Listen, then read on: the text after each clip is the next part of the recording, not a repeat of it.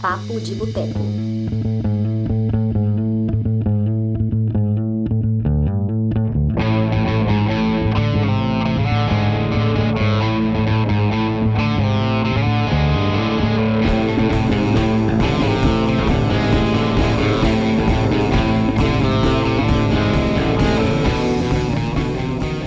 Olá, olá! Boa noite, ou bom dia, ou boa tarde. Se você estiver assistindo isso de manhã, se você estiver vendo isso à tarde, se você não estiver aqui ao vivo, ou boa noite também. Afinal, você pode ver isso outra hora, além do ao vivo. Meu nome é Túlio Dias, escritor, cofundador do Cinema de Boteco, e essa é a edição 5 do nosso podcast Papo de Boteco. Hoje eu tenho aqui ao meu lado, ou quase isso, a Dani Pacheco. Olá, gente. Boa noite. A, a Dani é assim, né? Ela é a pessoa das apresentações VaptVupt. Olá, tchau, é isso aí. Bem É. objetivo. O senhor Lucas Siqueira. E aí, pessoal, boa noite aí mais uma vez. Sempre um prazer estar aqui com, com todo mundo que está falando e com quem está acompanhando aí, né? Mesmo que, que eu faça algumas brincadeiras, por favor, não fiquem bravos comigo, tá? Bom, e completando o nosso time, senhor Marcelo Palermo. Salve pessoal, e aí Túlio, terceira vez aqui participando. E hoje falar de um tema que eu gosto muito, que é o Festival de Cannes, que para mim, cara, eu adoro. A Dani também, a gente discute bastante durante, e é isso aí. Cara, prazerão receber todos vocês. A gente ia ter também a Larissa Padrão, mas a Larissa traiu o movimento. Ela falou que amanhã ela tinha um compromisso mais importante que está aqui com a gente e ela nos abandonou, né? Larissa, beijo para você, a gente te ama. Não vai escapar do bullying. Importante dizer que ela, inclusive, já esteve em Cannes, já cobriu o festival uma vez, foi independente, né? Exatamente, em E tem 2014. matéria no Cinema de Boteco. Tem. A, a Lari, ela mandou a ma- matéria. Ela fez a cobertura toda do Cinema de Boteco em 2014. Foi assim, provavelmente. Quer dizer, provavelmente não foi a cobertura mais importante do site ao longo desses 11 anos. E ela também escreveu um texto muito legal para o meu outro site, que é o Música Viajante, contando né, a experiência dela e dando dica para quem está indo para Cannes. Então, assim, foi muito bacana mesmo. Uma pena ela não estar aqui hoje, mas coisas da vida acontece né? Eventualmente ela retorna e pode dar uma palhinha sobre Kanye aqui para a galera, tá bom? É, quero saber, inicialmente, né? Ô, ô, Dani, me conta, qual que é a importância do Festival de Cannes para você e, aliás, para o mundo do cinema? Vamos lá. Então, o Festival de Cannes, assim, ele é considerado por muitos, assim, o maior festival de cinema do mundo, assim, ele é o grande, assim, ele é o principal festival, todo mundo quer exibir filme lá, é um festival que começou em 1946, então tem, quantos anos que dá isso?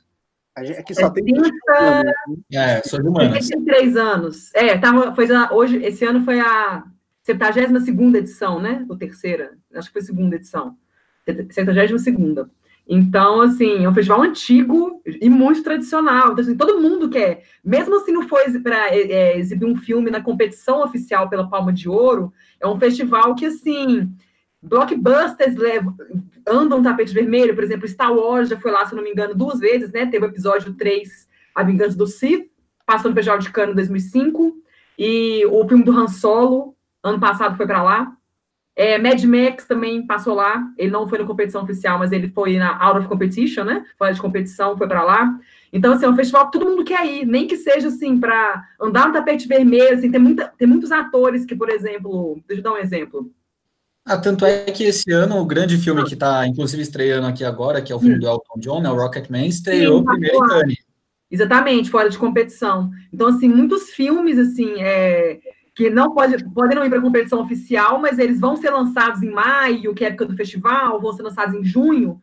Eles querem passar por lá para ter esse buzz e tudo mais, né? Então, assim, mas assim, eu povo sempre recomendo, porque a, a- tem essa coisa, porque o Cannes, por mais que seja um festival glamuroso, é o maior festival de cinema do mundo, principal, né? Todo mundo quer estar lá. Muitos filmes que passam em Cannes vão para o Oscar, né? É, já tivemos. Ai, nossa, é tão difícil mencionar tanto quantos filmes que já foram passaram no Oscar. que, que passaram em Cannes e que foram para o Oscar, né? Teve aquele. E até filmes assim que você nem imagina que vão para o Oscar, né? É assim. Ah, eu acho que é um último grande exemplo assim de um filme que bombou e que ele começou, ele teve, acho que o. Né, a Faísca uhum. saiu de ele estreou em competição e fez fama em Cannes, é o Azul é a Cor Mais Quente, que inclusive tem várias polêmicas por trás. Nem foi pro Oscar, né? em Cannes e ganhou a Palma de Ouro. Ganhou a Palma de Ouro, é. É, é curioso. É, teve é, Dois Dias e Uma Noite dos Irmãos Dardenne, né, que a Marion Cotillard foi de melhor atriz. É... E assim, não só filmes de arte, né? Por exemplo, Pulp Fiction, dos anos Pulp 90, Fiction. que é um dos melhores filmes, né?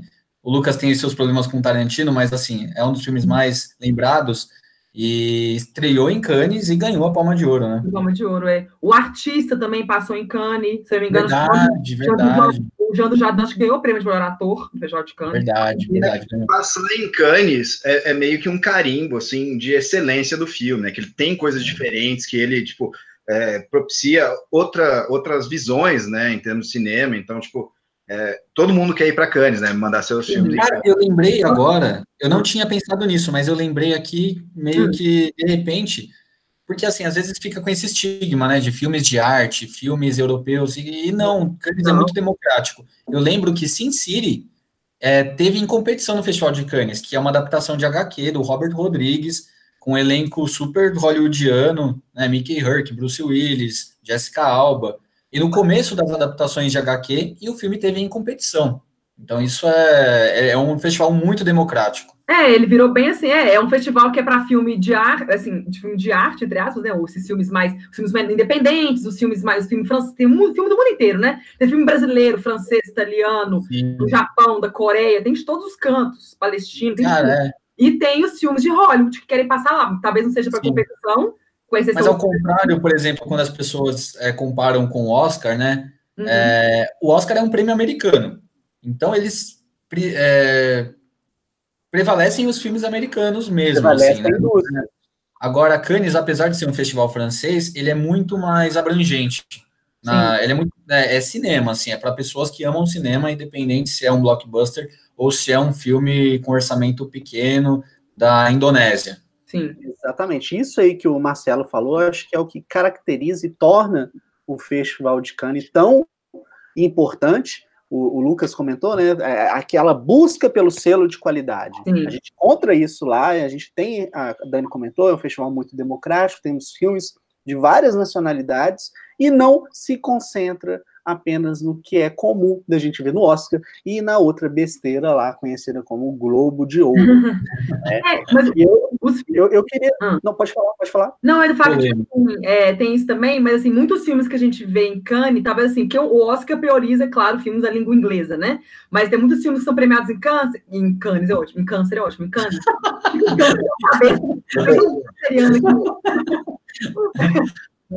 Não. Muito bom, muito bom. A gente estava conversando de astrologia aqui. Signo. Não, não, ninguém estava conversando de astrologia. Tudo também. É, tem muitos filmes assim que eles não vão nas categorias principais do Oscar, mas eles acabam indo para a categoria de melhor filme estrangeiro, né? Por exemplo, Verdade. o filme de Sal, ele foi, ele representou, foi, é, qual é o país do filme de Sal, gente? É Irã, o Filho de Sal. É, é Hungria. Isso, isso. Ele foi filme estrangeiro, é, o filme da Moldova, provavelmente, que o, o Dor e Glória, provavelmente vai ser indicado ao Oscar de melhor filme estrangeiro esse ano, vai estar na Espanha. Provavelmente já ganhou. Eu lembrei de outro filme que mais ou menos recente que ganhou a Palma de Ouro, é, se eu não me engano, tá? Uhum. Preciso confirmar, mas é Cidade dos Sonhos, do David Lynch, acho que ganhou também. Hum, a Palma. É... Em 2001, por aí. Ah, tá. Isso eu não tenho. Depois a gente confere aqui. Cara, Mas assim, coisa, eu, uma eu... coisa também que talvez dificulte para quem. Porque acompanhar o Festival de Cannes para cinéfilo é um pouco complicado, porque, por exemplo, Tortura. comparando com o Oscar, né? Quando o Oscar passa, dá tempo de a gente assistir todos os filmes, né? Agora, os filmes que estão em competição em Cannes são inéditos, então fica difícil para a gente que ainda não viu de falar, né? Mas são e, filmes que com certeza né? vão chegar a ganhar vários outros prêmios depois. Exato, a gente fica naquela ansiedade, né, bicho? Tipo, mano, eu quero muito ver esse filme. Quando esse filme chega aqui e para mim. A gente tá falando, ou aplaudindo muito ou vaiando, né? E você fala, Sim. caramba. É, aí, né? fica numa situação ainda delicada, que a maioria desses filmes de Cannes não tem data de estreia no Brasil. É, são os grandes, né? Não tem nem distribuição a maioria, né? Distribuição, exatamente. Não, é. é que a gente vê a nota que, que os filmes recebem, os filmes que a gente tá, às vezes, empolgado para ver, e as notas meio frias, assim, aí você fica meio, tipo, no escuro, assim, pra caralho, velho, eu, eu, não consigo nem ver trailer, porque não tem trailer, só tem teaser. É, beleza. É bom ressaltar também, né, já que a gente, acho que já começou, né, a Dani a introdução aqui, mas já... O quê? É, é importante ressaltar que Cannes é um festival, é um mercado cinematográfico também, né? Ou seja, eles estão em competição, mas muitos estão discutindo e negociando a distribuição dos filmes em outros países, inclusive Estados Unidos e Brasil, né? É, a, a, Netflix mesmo, né? Acho que a, a Dani pode complementar, mas eu sei que ela comprou dois filmes: o Atlantic, que acompanha uhum. a história de uma menina de 17 anos que é apaixonada por um pedreiro, mas ela foi prometida a outro homem né? E a animação é, I Lost My Body, uma animação francesa que segue a trajetória de uma mão que se perde do corpo de seu dono e parte uma jornada para encontrá-lo. Então essas de... duas é. obras aí vão ser pela Netflix. Então, Sim, é, eu queria falar, eu vou falar sobre isso depois. Eu acho que a Netflix está investindo bastante. Mas eu acho que eu achei aqui, ó, o do David Lynch, é. ganhou prêmio de direção é. E ele ganhou, em 1990, ele ganhou a palma de ouro por Coração Selvagem. Ah, então não foi por Cidade dos Sonhos. É, foi a direção, né? Foi o prêmio de melhor tá. diretor. Isso. Cara, é, inclusive, esse filme aí, né? O, é, qual o filme que ele ganhou a palma? É, Coração Selvagem. Coração Selvagem, filmaço sensacional. Eu não vi ainda. É com o Nicolas Cage, né? É, com filmaço. é, acho que tem o William Dafoe também. Cidade dos Sonhos é dos Sonhos também é fabuloso, né, Lucas? Sensacional, velho. Um dos melhores Eu queria falar da Netflix, mas vamos falar dos filmes que estão em competição, só para fazer um panorama? Por favor, eu queria falar uma coisa ah, que é importante falar, que o Festival de Cannes, assim, por mais que seja muito badalado, muita gente queira ir lá, né, para exibir os filmes, é um festival que, tipo assim, muita gente, assim, que é, é da organização do festival, quando alguém chega lá para, né, que, eu quero apresentar meu filme lá, porque sempre rola aqueles trem, né, tipo assim, sempre tem uns, as figurinhas marcadas, né, Tipo, Xavier Dolan, os irmãos Dardenne. Então, os diretores que sempre estão lá, tipo, assim, sempre que um filme, Cannes mostra, ou algum ator, né? A Marion Cotillard, se não me engano, ela foi de 2011 até ano passado, teve filme dela lá, por causa dela, mais por causa dela do que pelo dire diretor, especificamente, uhum. né? Mas, assim, tem muita gente que é, eles avisam, né, os diretores, as pessoas do filme, que assim, que a, a crítica do Festival de Cannes, os críticos, é um crítico do mundo inteiro, né? E os críticos lá, eles são, eles pegam pesado. Então, tipo assim, tem uma, uma, uma, um conselho que sempre dão, né, o pessoal que exibe filmes, os estúdios tudo mais, produtores, é assim, olha, tipo assim, se seu filme, se você não tiver meio dúvidas enquanto é seu filme, se ele não tá, se ele realmente, vê se ele realmente está pronto, se realmente ficou bom, porque assim, porque a crítica lá pega pesado. Se for um filme, assim, que não tiver pronto, assim, totalmente feito, prontinho, é bem assim, bem acabado, a, a crítica assim, eles pegam pode impactar negativamente o filme. nas bilheterias, né? É, teve um filme que eu não esqueço, porque para mim é o melhor exemplo para isso, que teve um filme que passou no Festival de Cannes em 2013, que chama Blood Ties. Foi o primeiro filme inglês do Guillaume Canet, que é um diretor e um ator muito famoso na França é o marido da Marion, né? É, é, eles, é a marido, eles são casados oficialmente, mas enfim, é, são, estão juntos. Há mil anos. É porque eu sei esses trem todos, gente, de, de. Mas enfim. Mas, enfim eu sigo ele no Instagram, eles têm filhos juntos, né? Não, eles têm dois filhos e tal, mas é que eles não são, eles são moderninhos, eles não são casados oficialmente. Entendi. Mas enfim, whatever. Hum. Ele, tipo assim, ele foi o primeiro filme em inglês dele, então hum. teve um puto elenco, tinha Marion, tinha o Clive Owen, tinha a Zoe Saldana, tinha um puta do elenco, Billy Crudup, galera cabulosa. Uhum. E quando eu. Aí eu fiquei sabendo, ele foi exibido em Cannes fora de competição. Parece que o Guilherme Canet queria que fosse para competição oficial, mas o filme, para quem viu o filme, eu vi o filme, ele não é filme de competição de Cannes. É um filme uhum. bem. É um remake de um filme francês que quase ninguém viu. Então, tipo assim, ele quis fazer uma versão dele com os atores, com o elenco estelar da vida e achou uhum. que estava é um filme bem mais ou menos. Mas assim, eu achei mais ou menos. Mas assim, aí ele não conseguiu ir para competição e acabou indo para fora de competição. Mas ele conseguiu desfilar no tapete vermelho. Foi um dos filmes mais badalados de 2013, que impren... na coletiva de imprensa foi super badalado, todo mundo queria estar presente e tudo mais. É. Aí o que aconteceu? a crítica acabou com o filme. Foi um, um, filme que teve uma recepção bem assim fraca. Foi bem assim, na França foi fraca, na, e internacionalmente também, fora da França também foi fraca. E aí, isso acabou impactando o filme nas bilheterias, foi um fracasso gigantesco de bilheteria na França até. Provavelmente nenhum distribuidor vai querer comprar esse não, filme. É, não, o que aconteceu? Depois que o filme estreou em Cannes, que teve aquela premiere super badalada e tudo mais, teve uma distribuidora que comprou, esqueci qual que foi. Ah, foi a Lionsgate, Lionsgate que comprou o filme. É Logo depois. grande, por sinal. É, só que aí o que aconteceu? Como as críticas foram muito fracas, pegaram pesado com o filme, foi um filme que foi, eles mal lançaram nos Estados Unidos, ficou pouco tempo, foram em poucas salas, porque realmente ninguém quis ver o filme por causa das críticas. Então foi um filme um fracasso gigantesco. Mas aí, tipo assim, depois que eu fui ler sobre o assunto, eu, eu vi que, tipo assim, quando o Guilherme Canet apresentou o filme, o, o a, organização do festival tinha falado para ele, olha, é um filme bacana, mas ele precisa ser editado, ele não está pronto. Só que o Guilherme Canet insistiu em mostrar, porque ele queria que passasse festival de Cannes, por causa, né, do buzz que ia ter e tudo mais, ele queria, queria. Aí ele passou uma versão do filme, acho que tinha 2 horas e 40, mais ou menos, festival de Cannes. Aí depois que o filme foi, tipo assim, destruído, massacrado pela crítica, é, ele foi lançado mais no final do ano e ele cortou uns 20 minutos do filme. Então ele é. fez exatamente o que tinha mandado ele fazer, mas ele não quis, porque ele queria fazer questão de passar no festival, e a recepção do filme acabou estragando tudo. Exatamente. Então é um exemplo que eu sempre dou, assim, por, por causa de Cane. Muita gente quer ir para lá, mas tem essa coisa. Se você, você não tiver confiança total no seu filme, se ele não estiver realmente pronto, não leva lá, porque se a crítica pegar pesado, o seu filme morre. É, acontece, né? Essa é a força dos é. profissionais, até mesmo porque a gente está falando de profissionais do mundo inteiro. É. Ô, mano, Marcelo e Dani, vocês podem explicar aí para a galera como funciona o Festival de Cannes? Porque a gente tem algumas mostras dentro e a gente tem algumas premiações dentro. Né? Uhum. Como é que funciona isso exatamente? Tá, eu vou falar, começar uhum. pelo, pela competição, que é o prêmio principal, que são, é, se eu não me engano, são 20 filmes e eu não sei se é um número fechado, né, mas são eh, filmes selecionados para a competição oficial. Ou seja, então, digamos que tenham 20 filmes lá, esses 20 filmes eles estão disputando a Palma de Ouro, que é o prêmio principal, mais importante do festival. Tem um diretor do festival, que hoje é o Thierry Fromé, eu acho que é esse o nome dele, a pronúncia, e é um cara que, claro, ama cinema, e ele escolhe quem vai ser o júri.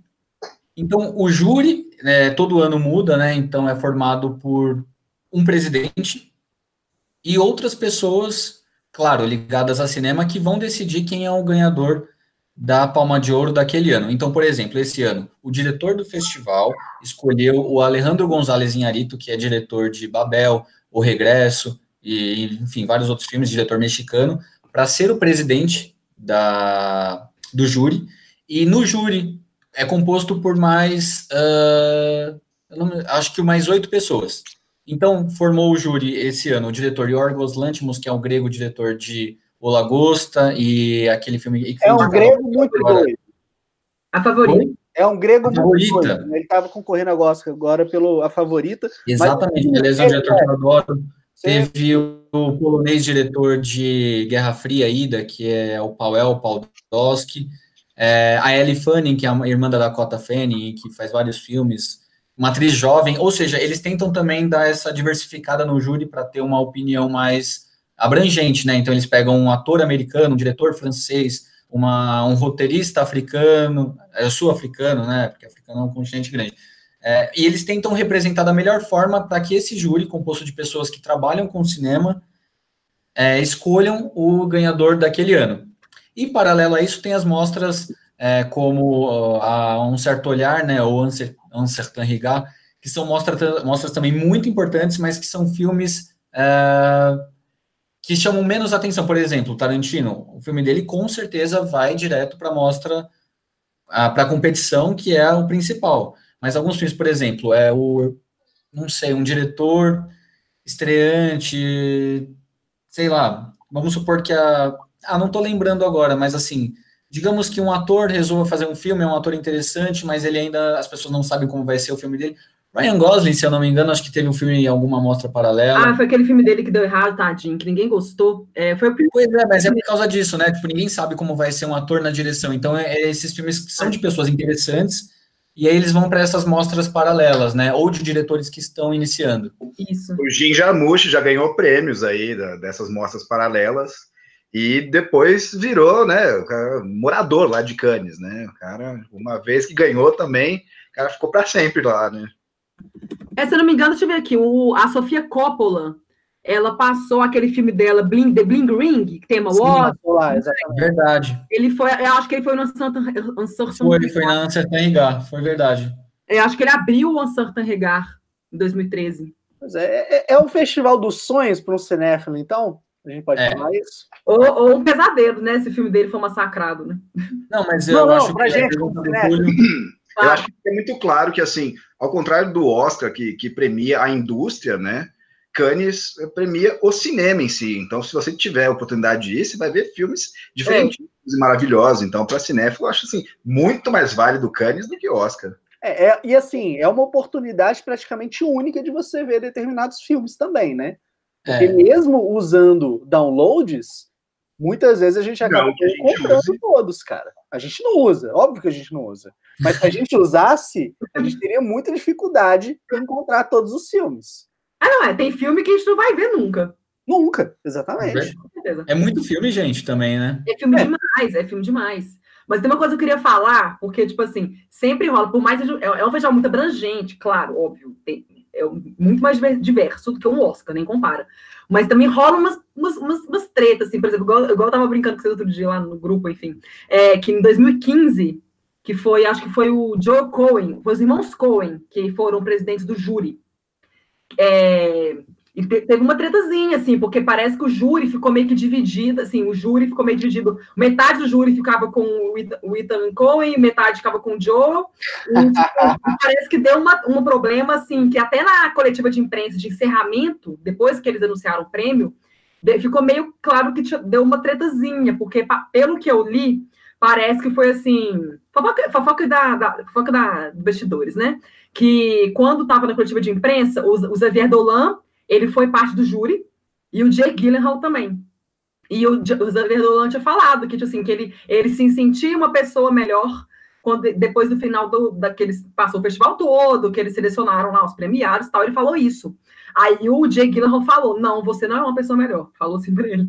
Aí deu uma treta. Aí eu fui pesquisar pra ver o que, que, que tinha rolado. Pare... Foi, Aí- esse ano, 2015, foi o ano que o prêmio de melhor atriz ficou dividido entre a Rooney Mara e a Emmanuelle Bercot, que é uma atriz francesa. Acho que ela fez aquele filme Mon Roi. E a Rooney Mara foi pelo Carol, né? Do Todd Haynes Uhum. parece que ficou dividido por causa porque o Xavier Dolan ele é um amigo muito próximo do Emmanuel Bercot e ele insistiu uma que insistiu para ela que ela ganhasse o prêmio. Uhum. Então ficou dividido nas duas, mas na verdade era para Mas dividir deve ser difícil né, entrar num consenso E pare... Mas parece que não foi um consenso, né? Tanto que o Diego decidir. dele, né? Mas aí rola Ah, essa coisa. Ter empate é muito importante, né? Que daí mostra também que assim, a competição em si não é tão importante, saca? Tipo, arte não, não é para ser competitivo. Então, a gente achou os dois aqui tão bons quanto, e é isso aí, foda-se, saca? Não, sim, eu tô falando que, tipo assim, no caso deles não foi, não foi um consenso. Tipo assim, vamos dar esse empate porque nós, todo mundo dura achou isso. Parece Ó, que foi eu tenho. uma. Ano passado, por exemplo, a Kate Blanchett foi a presidente do júri, Hum, certo? E eu, aí o filme que foi premiado foi um filme japonês é, chamado Assunto de Família. ah, sim. E o que ganhou a- o Grand Prix, que é o segundo prêmio mais importante, que provavelmente é escolhido pelo júri, né? E não pelo só pelo É júri. É o júri. é, foi o Infiltrado na Clã do Spike Lee. Ou seja, eu assisti os dois e eu acho o Infiltrado na Clã muito melhor do que o Assunto de Família. E o Spike Lee, se tivesse ganhado, seria muito mais representativo do que o diretor japonês.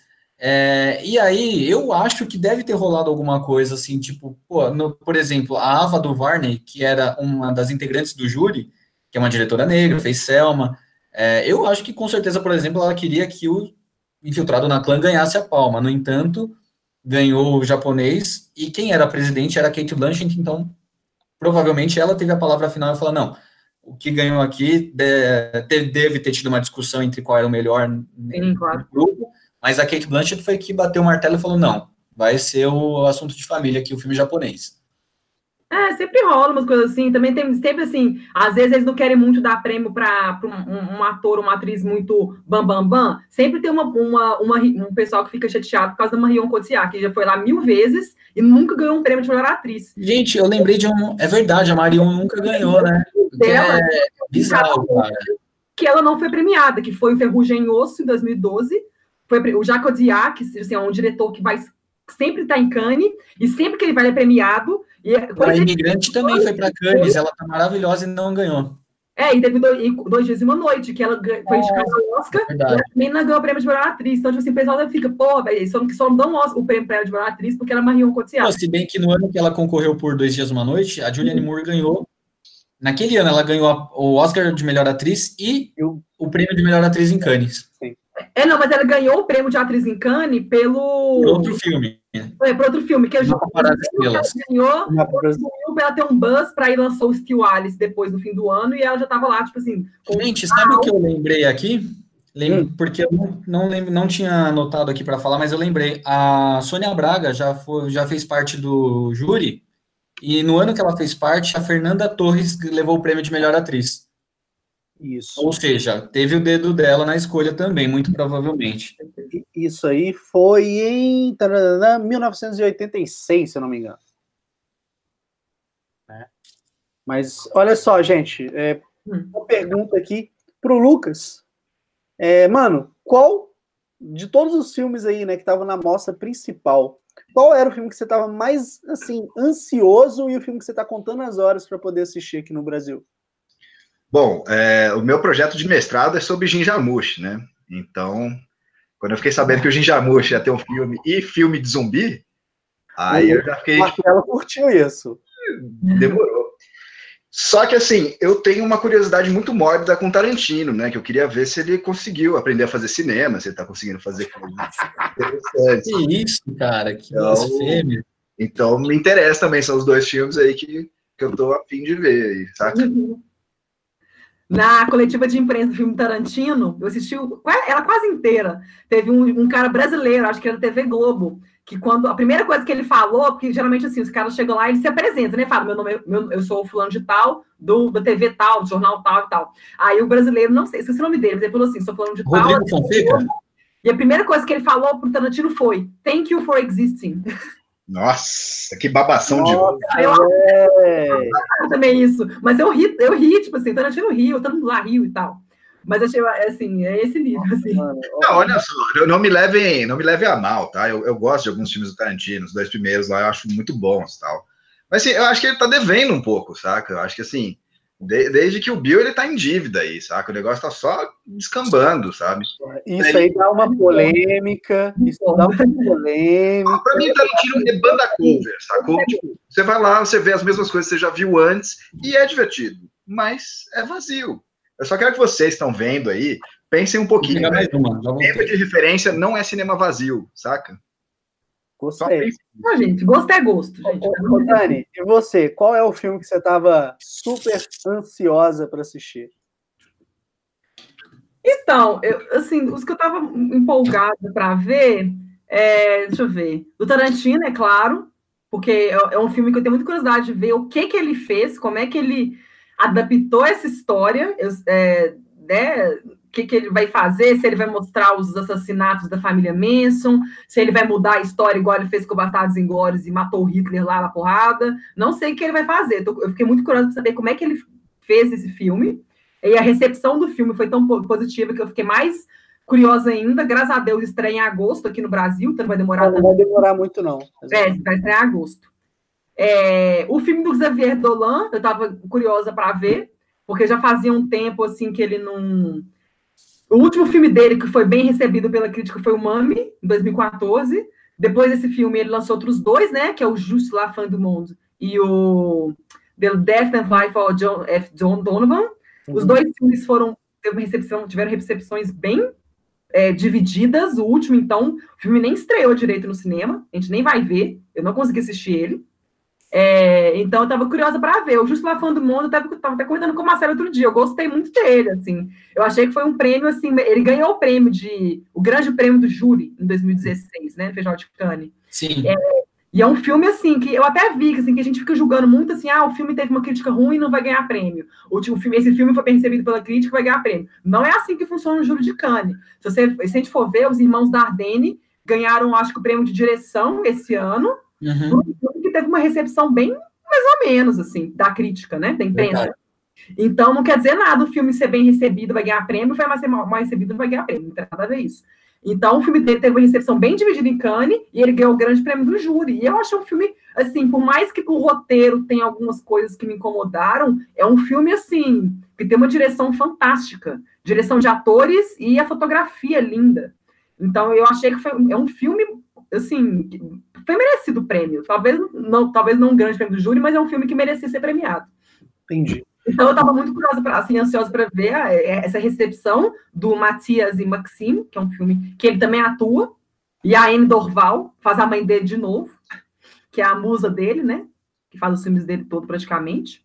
É, deixa eu ver se tem outro. Ah, e tem um Bacurau, né? Que é o filme brasileiro do, é, do Kleber, Kleber Machado, Kleber Machado, não. Kleber Mendonça Filho. Kleber Mendonça Filho. Kleber Machado é o narrador. Juliano Dornelles. Eu estou pensando no narrador de futebol. E Juliano Dornelles, verdade. É Bacurau, que acabou sendo até premiado, né, com o prêmio do júri, que é o terceiro principal prêmio, né? Ele dividiu com o Les Miserables, se não me engano. Exatamente. É, então eram os que eu tava mais mesmo. E tinha o filme da Celine Sciamma, que... Então, em resumo, todos, assim. Não, são 20 filmes. filmes. Eu falei uns três, vão um quarto agora. É, Descendo Se Amar, eu estava mais ansiosa porque eu gosto muito da Adela Ainel, que é uma das atrizes principais do filme, que é uma atriz que eu acompanho já tem um tempo. Ela já ganhou, ela tem uma idade e ela tem dois César já. Ela tem um, um César de melhor atriz e melhor atriz coadjuvante. Até já ganhou da Marion do César. Então, assim, ela é uma atriz muito boa e foi elogiada. Ela estava cotada para ganhar o prêmio de melhor atriz esse ano, não acabou, não acabou não levando. Mas o filme, né, que é o, é o retrato de uma, de uma, de uma jovem em chamas, não sei como é que eles vão traduzir, acho né? É, acho que é isso. É em francês, né? Não sei se vai ser. Não, repete pra gente, repete pra gente. O quê? Repete o nome em francês. Por quê? Ai, meu Deus. Isso é chato. Você acha é, né? Porque francês é uma língua sexy é mesmo. Não, é porque eu não entendi o nome do filme. Eu não sei ah, é, Acho que em francês é Portrait d'une femme, d'une jeune femme en feu. Eu acho que é assim. Ah, moleque! ah, valeu.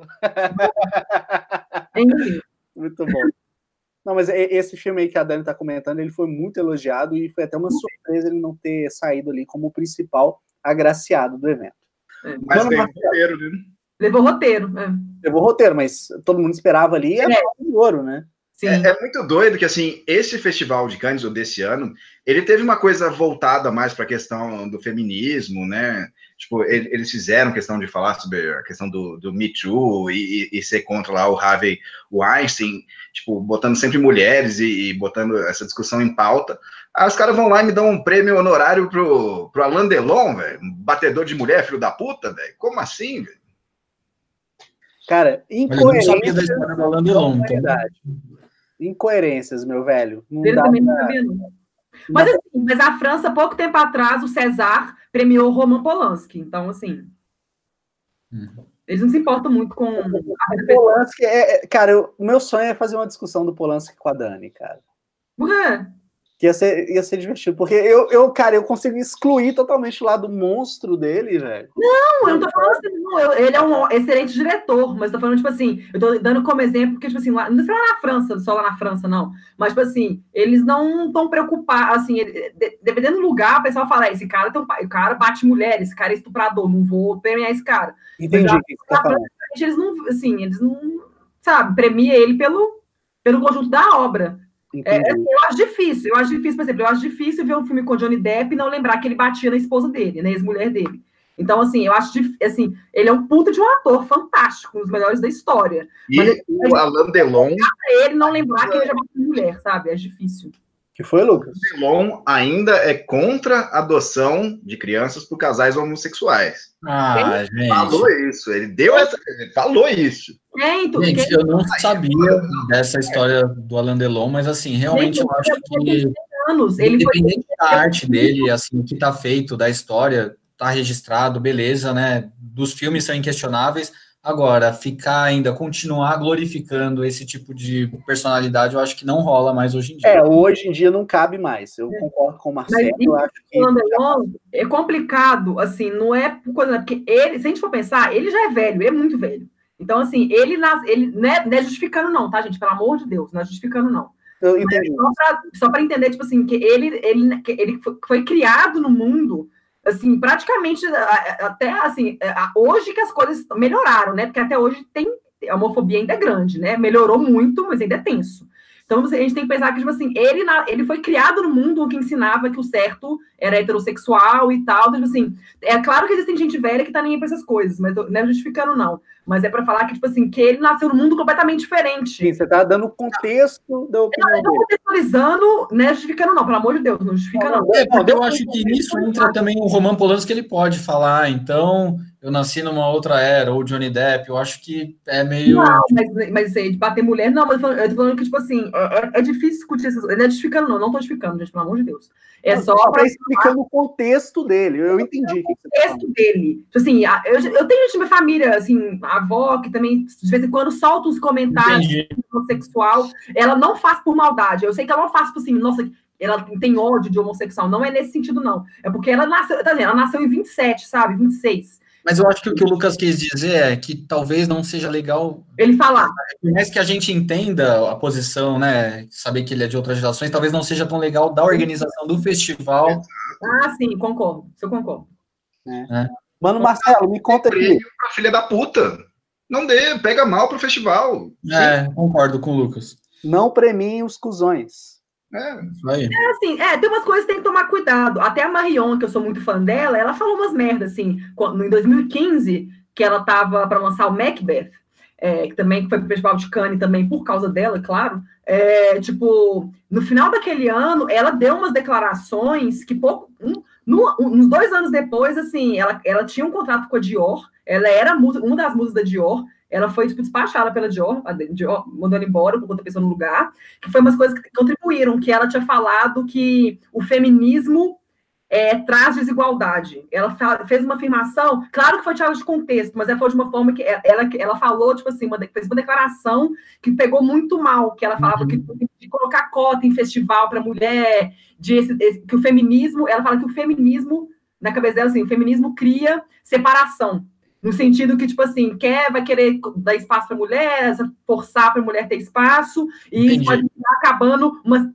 Eu entendi o raciocínio dela, mas isso uhum. que ela uhum. falou pegou muito mal para ela. Tipo assim, pegou muito mal mesmo. E ela perdeu o contrato com a Dior? Não, não, não sei se é por causa disso, acho que, acho que ajudou. Mas, tipo assim, isso foi no final de 2015. 2017, uhum. tipo assim, ela tava com um filme no Festival de Cannes, que era. Ah, eu esqueci o nome do diretor, que era um filme super badalado, tinha Charlotte. É, Gainsbourg, tinha o. Ah, o Fantasma de Ismael. Isso, Fantasma de Ismael, isso, Fantasma de Ismael, isso. Que foi, tipo assim, no festival que ela descobriu que Dior tinha meio que dado um pé na bunda dela. Nossa, eu não sabia. Isso foi umas coisas que, tipo assim, que contribuíram. Porque Dior uhum. tem aquela imagem, ela tá querendo rejuvenescer a imagem de mulher jovem, moderna. Aí ela foi lá e falou que feminismo cria separação, deu uma, uma coisa que prejudicou muito a carreira dela. Então, tem que tomar muito cuidado. Acho que isso eu concordo que o Lucas falou. Tipo assim, por mais que o cara. Catherine Deneuve também. 19. Ô, Mano Marcelo, me conta aqui uma coisa. É. Quais eram os filmes que você estava mais ansioso para assistir? Tá. É, é, que eu estava ansioso para todos, né? Mas assim, eu sou fã do Tarantino, eu sou fã do Xavier Dolan, eu sou fã do Almodóvar, eu sou fã dos irmãos Dardenne. Então, assim, por exemplo, Tarantino, eu não gosto muito dos últimos filmes dele, eu confesso. Então, eu prefiro muito mais. Eu acho que depois de Kill Bill, eu não gosto tanto dos outros filmes, mas. E, o isso... Lucas curtiu isso. É, eu sei que o Lucas. E a gente pode fazer um especial Tarantino aqui. Faremos. Vai rolar, vai eu rolar. vou adorar. E eu amo Jack Brown, inclusive. Mas, assim, isso não impede que eu fique com expectativas do próximo filme dele. Com certeza. É, Irmãos Dardenne é a mesma coisa. Eu não gostei do último filme dos Irmãos Dardenne, que inclusive é com essa atriz que a Dani é gosta. eu sei que ser é, super bom, você não gostou? Eu não, não é que eu não gostei, eu não gostei tanto quanto eu gosto dos outros, mas eu tava com expectativa, né? E então eram esses, assim. Só que o Festival de Cannes ele tem isso. Quando ele começa, a crítica é, vira outra coisa. Então, por exemplo, esse filme Retrato de uma Jovem Chamas era um filme que eu não estava esperando, só que hoje é um, do, é um, dos filmes que eu mais quero ver. Porque eu ouvi, eu ouvi não, né? Eu li tanta coisa positiva e inclusive o Xavier Dolan, que é esse. Sim. Inclusive, eu acho que eu tenho que falar do Xavier Dolan, que é um diretor canadense, franco-canadense, né? Da parte francesa. O cara tem 30 anos e ele já tem uns sete filmes no currículo. Ele é ator, ele monta, ele dirige, ele escreve. Eu acho ele um gênio. Esse filme que a Dani falou é apenas o fim do mundo, dividiu a crítica. A crítica, na verdade, não gostou, só que ganhou prêmio. E eu vi esse filme no cinema. Ele chegou a estrear aqui em São Paulo. E eu acho o filme maravilhoso. Tem a Marion Cotillard, a Léa Seydoux, Vincent Cassel. E, então, e o Xavier Dolan tá com um filme em competição, que é o Matias Maxine, e ele fez um, um post no Instagram falando, elogiando, assim, absurdamente esse filme, Retrato de uma Mulher em Chamas, que é de uma diretora francesa. Então, mas o que eu tô querendo dizer é isso, assim, eu tava com expectativas para alguns filmes, mas, assim, eu vou me surpreendendo à medida que eu vou lendo e acompanhando o festival. É, é sempre bom, né, cara? Porque porra, a gente cria as nossas expectativas, por exemplo, eu estava muito afim de assistir o The Lighthouse com ah, The Lighthouse. o Pattinson, Sim. o William Dafoe. William Dafoe, isso, é dirigido pelo Robert Eggers, né, que fez A Bruxa. Eu amei A Bruxa. A amei, Bruxa amei, é fenomenal. É sensacional. Mas aí, na medida que a gente vai descobrindo as notícias, a gente fica sabendo de outros filmes que, cara, despertam uma vontade na gente. Que, e, mano, eu posso falar uma coisa? É, The Lighthouse, eu sei Robert, Robert Eggers, né, que é o diretor de A Bruxa, produzido pela RT, que eu vou falar disso ainda, uma produtora brasileira, do Rodrigo Teixeira, que eu tenho super, assim, admiração e orgulho. E, assim, todo mundo tá comentando que era um filme que era para estar tá em competição. Dizem que é um dos melhores não. filmes que passou pelo festival e que, assim, ninguém entendeu por que, que ele não estava em competição, competição Exatamente. Eu acho que essa questão, assim, ele, esse filme ele foi para a Semana da Crítica, e, e na quinzena dos realizadores, né? Uhum. É, eu acho que ele acabou não entrando na competição, porque acho que tem aquele negócio da competição, que eles querem os nomes dos diretores super famosos. Mas, cara, esse filme tinha o Robert Pattinson, né? Robert Pattinson, ele tem um nome aí.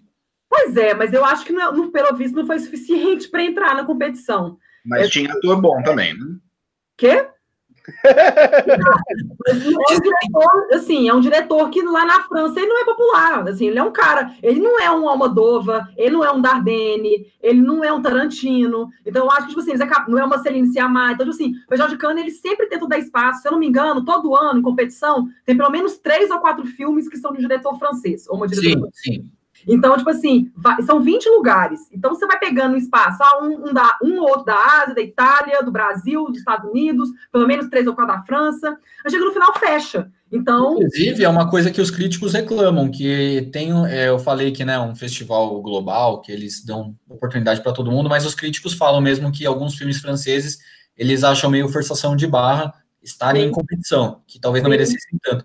E quem fala isso, inclusive, é o Pablo Vilaça, que eu acho que, que é o crítico que eu mais gosto no Brasil, admiro pra caramba, inclusive indico aqui para quem não conhece, mineiro do Cinema em Cena, e ele faz uma cobertura excelente do Festival de Cannes, fez inclusive esse ano, através do Instagram e no site. Tocou e ele fala isso, que uh, o festival privilegia alguns filmes franceses que talvez não deveriam estar ali na mostra, uh, na competição oficial.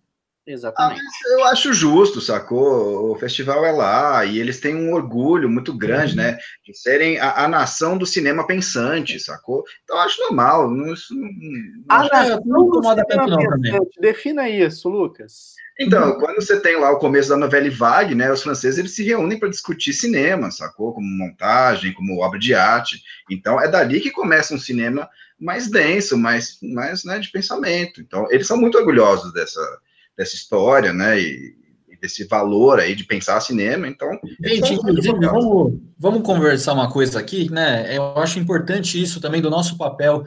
E, e já que a gente está explicando o Festival de Cannes para as pessoas, né? Para quem não está habituado, é, a França tem um papel fundamental no cinema.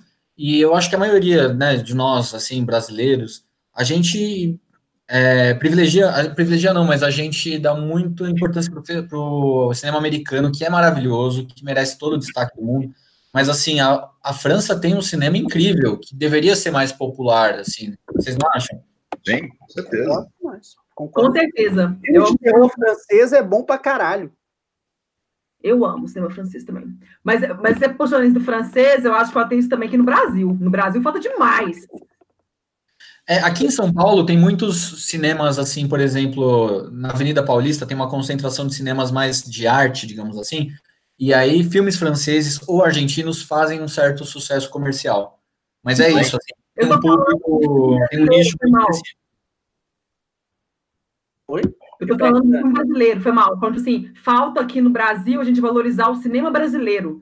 Ah, é, isso que você falou é fundamental. A Dani acabou de tocar num ponto. Aí, dando um spoiler aqui do nosso futuro no podcast, a gente vai ter é, já garantido uma edição que a gente vai dedicar para falar de sete filmes nacionais que você não conhece e deveria.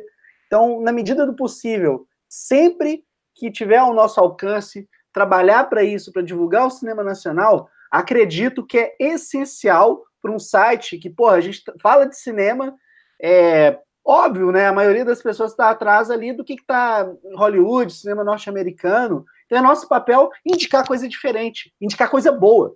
Sabe? Vamos então, falar de Bacurau? Como é que é? Vamos falar de Bacurau, então? Vamos começar com Bacurau? Pode ser, mano. Porque, inclusive... Gente, olha só, só, só um parênteses antes, Marcelo. Agora, a gente já fez esses comentários sobre os filmes e a gente vai fazer uma análise dos análise assim, entre aspas, afinal ninguém viu nenhum filme, mas a gente vai fazer um comentário sobre os principais, os destaques, né, do Festival de Cannes de 2019.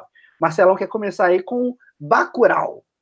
Bom, é, eu não falei, eu esqueci, na verdade, porque você me perguntou quais eram os que eu estava ansiosos para ver, e Bacurau com certeza estava na minha lista. É. Eu, é dirigido ah, pelo... Esse tá implícito, né? Esse aí é tipo uma coisa que todos nós aqui estamos né? muito afim de ver. Cara, maior orgulho, assim, só de você ter um filme nacional em competição, já é uma grande coisa pra gente, né? É igual ter um filme indicado ao Oscar, porque é difícil. É um selo de qualidade, como o Lucas tinha falado no começo do vídeo. E assim, o Kleber Mendonça Filho, eu considero ele como o melhor cineasta brasileiro hoje. É, eu acho Aquarius um dos melhores filmes da década. É, é foda. O som ao redor também é foda pra caralho. Recife Frio, que é um curta, né? Que é sensacional. E, e assim, é, é, legal falar a história do Kleber Mendonça também, porque assim, é, diz muito sobre nós. O cara, ele era um crítico de cinema. Ou seja, ele gosta, ele gosta tanto de cinema, ele escreve, ele vê todos, ele é um cinéfilo, e ele gosta tanto de cinema que ele partiu para dirigir, né? E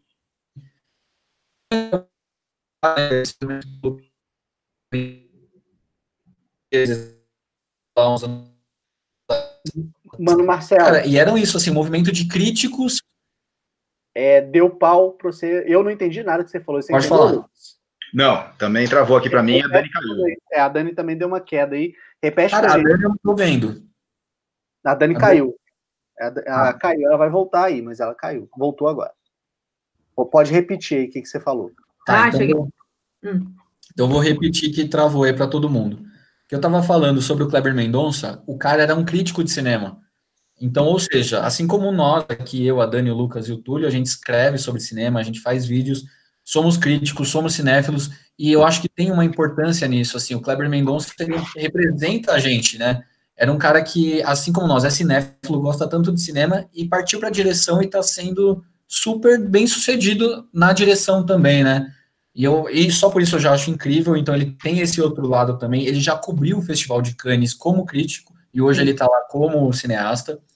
E é um diretor que eu admiro pra caramba e o filme foi elogiadíssimo. Dizem que é uma mistura de. É, tem coisas. Carpenter no, nesse Bacurau, ficção científica e crítica social. E assim, tô louco para ver, o filme deve estar tá para chegar aí, ganhou o prêmio lá, eu acho que é um dos poucos filmes que ganharam prêmios no Festival de Cannes e eu quero muito ver. É, não, eu concordo, acho que o Bacurau é todo mundo. Acho que assim que possível a gente assistir ele, vai ter material, muito material aqui no cinema de boteco. E tem a participação de um ator alemão, né, que é o Udo Kier. Vocês conhecem? Ele Sim, cara de maluco. É, ele tem a cara de doido, mas qual filme que ele fez, velho? Acho que ele fez um filme com Tarantino, não fez? Cara, deixa eu entrar no IMDB Acho dele aqui. Talvez ele esteja no Bastardos Inglórios, hum. não, não tenho certeza. Eu tô viajando, não sei. O que eu acho doido do, do Bacurau ter ganhado é que a vida invisível de Eurídice Guzmão vai junto agora também, né? Então a gente fala sobre dois filmes e dois filmes nacionais é, é, assim, né, tipo, pra galera ver aí, né, na, nas manchetes. Eu acho isso sensacional, assim, cara. Exatamente. Ô, Lucas, É. aproveitando, você quer puxar um pouquinho para falar do Dead Don't Die, o filme do Jamushi de zumbi? Ah, eu acho, acho massa, porque o Jim Jarmusch, ele é o cineasta que, assim, ele fica sempre no meio termo, né? Ele já, hoje em dia, não é mais tão bem-vindo em- em Cannes, e também não é, tipo, Oscar material, assim, saca? Você acha que ele não é tão bem-vindo? Não, acho que não, acho que os últimos filmes dele, tipo, a galera tá, ah, meio, meio bobo isso aqui, Não, né? Patterson foi super elogiado, vai. Hã? Patterson, aquele filme com o Adam Driver, né, foi foi bacana, foi super elogiado. Mas depois, o Adam Driver ganha melhor ator, hein? mas depois desceram a lenha, falaram que era, tipo, piada que ele tava fazendo, que ele tava enchendo o saco do- dos diretores sérios, saca? Pegou mal. novo, né? Hã? Não, o Patterson. Não, o Patterson recebeu ótimas críticas, Ele cara. foi aclamado em Cannes. Depois, depois de Cannes, a galera começa a falar mal, que é tipo zoeira dele com cineastas. Sabe? Que é tipo uma sacanagem. Eu amo o Patterson, inclusive. A terça foi aclamado pela crítica. Eu, já- É eu não. entendi. O novo não. Durante o Festival de Cannes, ele foi agraciado, mas depois, quando o pessoal começou a pensar, estudar mais o filme, percebeu ali uma certa ironia. É isso? Ah, não, eu tô falando de. Mas eu tô falando de. Tô falando da recepção crítica. É um filme que, assim, que a avaliação dele é tipo. É, o o que eu quis dizer é é um queridinho É um filme aclamado. É um filme aclamado. Esse novo filme que é tipo escrachado, dá pra ver que é escrachado, né? É um filme de zumbi que é, que é sobre conscientização de, de salvar a natureza, saca? Acho doido. Aí os críticos falaram assim, tipo, ah, não, os caras que Não, esse aí, eles pegou, esse aí, foi ruim mesmo. Ai, Assim, eu achei muito do caralho, Lucas, é a questão de ter reunido um puta elenco pra pegar um filme de zumbi, velho. Isso é foda. é muito doido. Isso é muito. Não, isso é prova de que eles fizeram esse filme por causa dele. Se não fosse o Jim Jarmusch é, dirigindo, o Adam Driver não teria feito, o Bill Murray não teria feito. Selena Gomes tá no elenco, né? Acho que Eles Iggy Pop, Tom Waits, mó galera maluca. E os Mas eu, são o Iggy Pop, ele não paga muito bem os atores. A galera faz porque tá afim de fazer. o Iggy Não, mas tem muito ator que faz por causa do diretor. O quê, Túlio? eu lembro Tem muito o ator Iggy que Pop faz por causa do diretor. que ele até faz uma sátira de zumbi, cara. Ele cantando junto com a mulher, eu não lembro o nome da música, mas o clipe era muito bacana, né? Ô Dani, me conta aí. A gente tá falando aí, já falou do Jamurchi, falando do Bacurau. Qual que é o filme dos principais aí que você quer destacar, falar um pouquinho pra galera? Não, eu queria fazer um comentário, é, aproveitando o Dead on Die, é que ele abriu o Festival de Cannes, né? E já faz um tempo, a última vez que o Festival de Cannes é, teve um filme de abertura que teve uma recepção boa, boa mesmo, assim, que foi um, um filme de abertura que o pessoal considerou ok. O festival começou bem. A última vez que isso aconteceu tem quatro anos, que foi com um filme que chama de Cabeça Erguida. É um filme francês, que até ganhou dois Césars no ano seguinte, que é o Oscar francês, né? que é da Emmanuelle Bercot, que é uma atriz e diretora. Foi a última vez. É um filme até muito bom, eu gostei muito dele. Mas foi a última vez que, teve um, que a Cannes teve um filme de abertura que teve uma recepção da, é, positiva. De 2016 para cá, não teve nenhum que, tipo, empolgou. É, é muito pouco isso, né? Tipo, o filme vai mal pros críticos de Cannes, mas ele tá em Cannes já, tipo, justifica ele ter alguma coisa boa, diferente. Então, tipo, é muito difícil levar ele. É, é Gente, relativo, né? E Cannes assim, não dá pra confiar em crítico também, né? Vamos ser sinceros. Oi? Não dá pra confiar em crítico. Real. Não, opinião, opinião é opinião é relativa. Foi só um Exato. comentário para falar assim que É por isso que nós somos analistas, não críticos. Mas É, tem muito tempo- é que fazia muito tempo, assim, quatro anos, que não tinha um filme que empolgava, assim. Ah, assim sim. tipo, o lembro pessoal que falava, Mad "Ó, Max foi um quando filme que começou com o pé direito. Que filme de abertura foda. É. Já, já faz muito tempo. E não foi nesse ano. O último que eu lembro, Não. o último Foi que eu de- lembro foi o Mad Max. E o Mad Max é um 2015. desses raros casos onde é sucesso de crítica, sucesso de público, é, faz sucesso com a galera mais de arte ou com a galera mais intelectual. E eu lembro que estreou em Cannes e foi um estouro, assim, né? Sim, sim. Ele estreou em Cannes, tipo assim, no dia seguinte foi a estreia no cinema. Eles, foi, tipo assim, foi na hora. Estreou em Cannes e estreou no cinema. Foi, tipo, muito perto. Foi sensacional. Mas, Dani, me fala. É, ah, comenta aqui pra mim. Não, peraí, eu vou escolher o filme que você vai comentar também. Não, não. Deixa eu escolher. Tá deixa... Ninguém manda em mim, não, tá doido? Você acha que vou deixar um canceriano mandar em mim? Puxa, é... comenta o Dor e Glória. Não, não, eu queria comentar, assim, para mim, os destaques, né? Assim, que a gente já falou de Bacurau, a gente falou Tarantino. É, os principais destaques que tiveram foi Parasite, que é um filme coreano, que ganhou a Palma de Ouro. Era a minha e, segunda opção para você falar. E que, quê? Era a minha segunda opção para você falar. Ah, Põe o fone aí, Dani. Não tá nada, velho. Ele assuda, velho. Oi? É. É o quê? Ah, Nada não. Mas é, um filme, é que o som tá ruim aqui, tá meio estranho.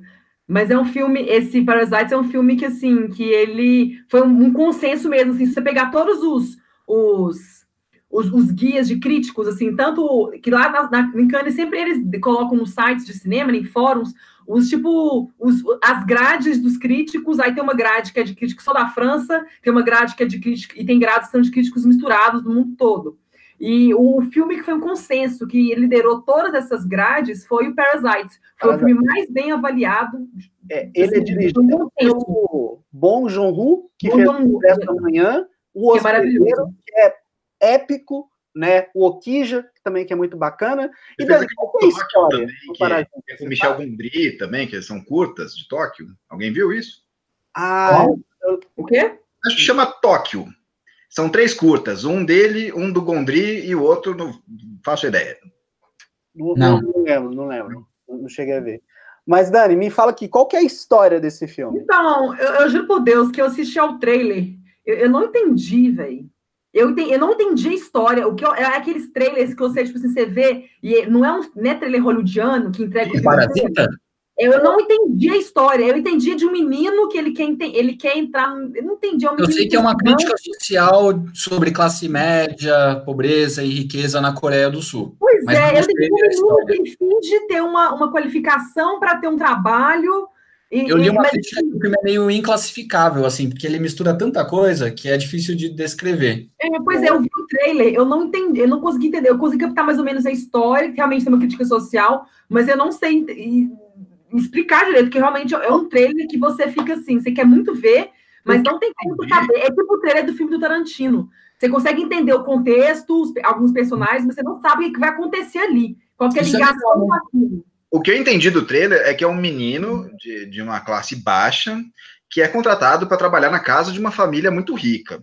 Sim, mas ele, mente, mas ele mente alguma coisa no currículo dele. Ele finge ter alguma qualificação que ele não tem. Eu vi que não tem desse também mas é sobre abismo social, né? Como essas duas uhum. famílias elas lidam uma com a outra, assim, parece que, ele tem algum familiar ali que é meio picareta, fala, não, isso é muito conveniente, você ir lá, não sei, também não dá para entender muita coisa. E a mas primeira é... vez que a Coreia ganha a palma de ouro, né? É, isso é muito bom, velho. Exatamente, é, é a coisa do Kanye, né, cara? É, ali você, no Oscar, a maioria dos países não tem chances. Quando chega. Túlio, eu queria falar de um filme. Toca o terror. Mas deixa eu falar do meu. Eu quero falar ah, do meu. Da Moldova? Não, não vou falar da Moldova, não. A gente vai falar da Moldova aqui, mas eu quero falar de outro que vocês rejeitaram. Galera aí que tá acompanhando a transmissão, a gente tá fazendo discussão no WhatsApp, aí eu citei o filme e o comentário geral das pessoas foi, porra, esse diretor aí tá um bosta, tal. Chato pra cacete, velho. Né? Quero falar aqui do Hidden Life, ou Vida Escondida. Ah, do Melick? Foi exatamente considerado aí o melhor filme do Terrence Malick desde A Árvore da, Vida. da Vida. Então, cara, só por esse comentário já é algo que vale a pena. A Árvore da Vida, inclusive, ganhou a palma de ouro. Ganhou? Pô, não lembro, não lembro. Não, não, Ganhou. É. A Árvore da Vida eu acho legal. É, é, é um filme muito bom, muito reflexivo, é a experiência sensorial, né? O, o Malik, velho, ele tinha muito essa pegada de juntar é, muitos atores nos seus filmes. Tanto que ele chegou a rodar dois filmes ao mesmo tempo, segurou, cortou participação. E aqui no Hidden Life parece que não tem nada disso. Simplesmente a gente tem a história ali, uns atores que eu, pelo menos, não consegui reconhecer, não tem nenhum astro hollywoodiano ali. E isso é muito bacana porque é muito promissor. A gente sabe que o filme vai apresentar a história real de um austríaco que se recusa a lutar pelos nazistas na época da Segunda Guerra e ele é assassinado por isso. Essa ah, é esse spoiler eu não sabia. spoiler aí? Ah, Túlio. Túlio! Estragou a parada, velho. Nunca mais volto nesse Ô, canal. Túlio, animal. Como assim eu dei spoiler, velho? Isso é sinopse do filme, velho. Eu não sabia que ele era assassinado. Eu não sabia que ele era austríaco. Porra, velho. Nossa, fala alguma coisa aí, gente. Mas é a sinopse, cara. Mas a sinopse é igual ao trailer. Tem muito spoiler. Desculpa. Tudo bem. Não, tô brincando, de boa.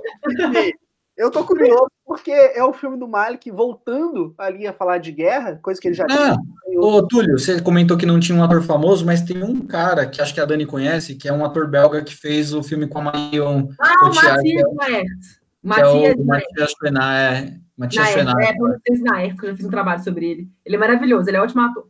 Ah, aí, já temos um, um rosto mais ou menos conhecido. Então, assim, eu tô muito curioso para ver como vai ser essa visão do Malik, voltando essa indicada, insinuada e grande forma. Então, tô. é, Esse é um que, bicho, acho que merecia uma atenção especial das pessoas. Não acho que vai ter, né? Até por conta dos últimos filmes Túlio, vai bem. ter sim. Vai ter sim, sabe por quê? Eu li que a Fox comprou o filme por um valor bem alto. Ou seja, Ah, eles vão investir no filme, inclusive vão fazer campanha para o filme provavelmente para o pro Oscar. Oscar, né? Então a gente vai ter Vai esse filme ser. em de outubro, provavelmente, né? Provavelmente. Essas campanhas dão resultado? Pra caralho, velho. O Oscar caralho. ganha, velho. Eu diria que até é isso que faz o filme ganhar, mais do que a qualidade do filme. Com certeza, sem sombra de dúvida. É. Mas assim, as críticas desse filme estão boas? Então, então sim. Curioso, Tanto que o Boas, quantos por cento no Rotten Tomatoes? Deixa eu ver. Não, eu nem É olho. que, às vezes, assim, é, se a, a campanha for forte, mas as críticas foram bem fracas, só se o ano tiver fraco. Não, mas eu, eu acho que não vai ser um filme que vai levar muito prêmio, mas eu acho que ele vai ser indicado a alguma coisa. Deixa eu Provavelmente. ver. Fotografia ou alguma Ah, coisa. é, é, as críticas não estão tão, assim, séria desse É, eu tô lendo que assim, é o melhor filme dele não é- desde não é Vida. Não é alto para melhor filme, mas talvez categoria técnica role. Cara, ele foi indicado melhor diretor por Árvore da Vida. Só Foi. diretor. Ah, E mas acho a que Bruna tá- Vida foi bambambam, né? Ganhou palma de ouro, ganhou tanto de coisa, né? É, e tem que lembrar que na época do Árvore da Vida, o Malik, ele era um cara que fazia filmes em longos intervalos. O filme anterior dele tinha sido em 97, 98, O Além da Linha Vermelha. 99. O Além da Linha Vermelha não é de 99, não. É, é online. Não ele concorreu com a Vida é Bela? O É Além da 98. Linha Vermelha é 98. Ele concorreu no Oscar de 99, mas é de 98. Ah, tá, isso, isso, isso. isso. É, E teve antes, né? A gente teve o, o, o Pocahontas dele lá, né? O, o último reino, como é que é? O novo Não, reino, não. novo mundo, novo mundo. Novo Mundo, Novo Mundo. Era um filme que tinha sido um pouco mais antigo, mas assim, era um cara que faz filme muito espaçado, sabe? E o problema do Malik é que ele não é um cara que gosta de aparecer na mídia, ele é muito recluso. Tem até uma entrevista que eu acho muito engraçada, que um jornalista, não lembro de um site gringo aí famoso, encontrou o Malik e o nossa, cara, aquele ator que tá no Sicário, que é o assassino, Ah, o Benício. Benício Del Toro? é o Benício Del Toro, e foi Hum. trocar ideia com o Del Toro tal, o Malik lá do lado, e tipo assim, o Malik rachando de rir que o jornalista não reconheceu ele. Ah, sério? Então, assim, ele nunca Ele- aparece, inclusive ele não vai nem ganhar os prêmios, né? é, exatamente. Ele é, é um cara assim diferenciado. Torço muito para que Hidden Life seja é, a grande forma aí dele de volta. Né? É, quem quer comentar aí do filme do Almodóvar? Pô, o Almodóvar, eu achei que... é, eu posso comentar. Que é, é um Ela filme... levantou a mão, tira para o ímpar. Ah, Não, pode comentar, Dani. A gente Eu fala. comentar, sem problema. Não, eu, eu, eu queria fazer um comentário específico do Almodóvar, que era sobre o Antônio Bandeiras, que coitado dele, ele é um, dire... ele é um ator super famoso, super aclamado, tem uma carreira fantástica. Eu tenho muitas memórias dele em entrevista com o Vampiro, porque ele dava muito medo, apesar Nossa, de ele todo mundo não dar mais medo que ele. Vampiro, Verdade. Nossa senhora. Mas assim, ele é, um- ele é um ator que ele não tem, ele não tem Oscar, ele não tem nem o Goya, que é o Oscar é, espanhol, ele não tem. Então, assim, ele é aqueles atores, tipo assim, fodas que não tem um prêmio, tipo assim, cabuloso de atuação. Aí o, e o prêmio, e foi muito legal ele ter ganho o prêmio de melhor ator por isso, porque é um ator muito aclamado, muito celebrado, mas que na carreira dele ele não tem prêmio básico nem do país dele, assim, de atuação. E dizem que é a melhor atuação dele, né? A crítica. É, foi um filme muito elogiado a atuação dele. Ele faz uma Almodóvar, né, gente?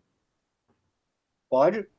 Fala. É, nesse filme ele interpreta o próprio Almodóvar. O Almodóvar está fazendo um filme que conta a história dele. Então o Antônio Bandeiras faz o, o Almodóvar, é um outro nome, mas assim, é baseado na vida do próprio diretor.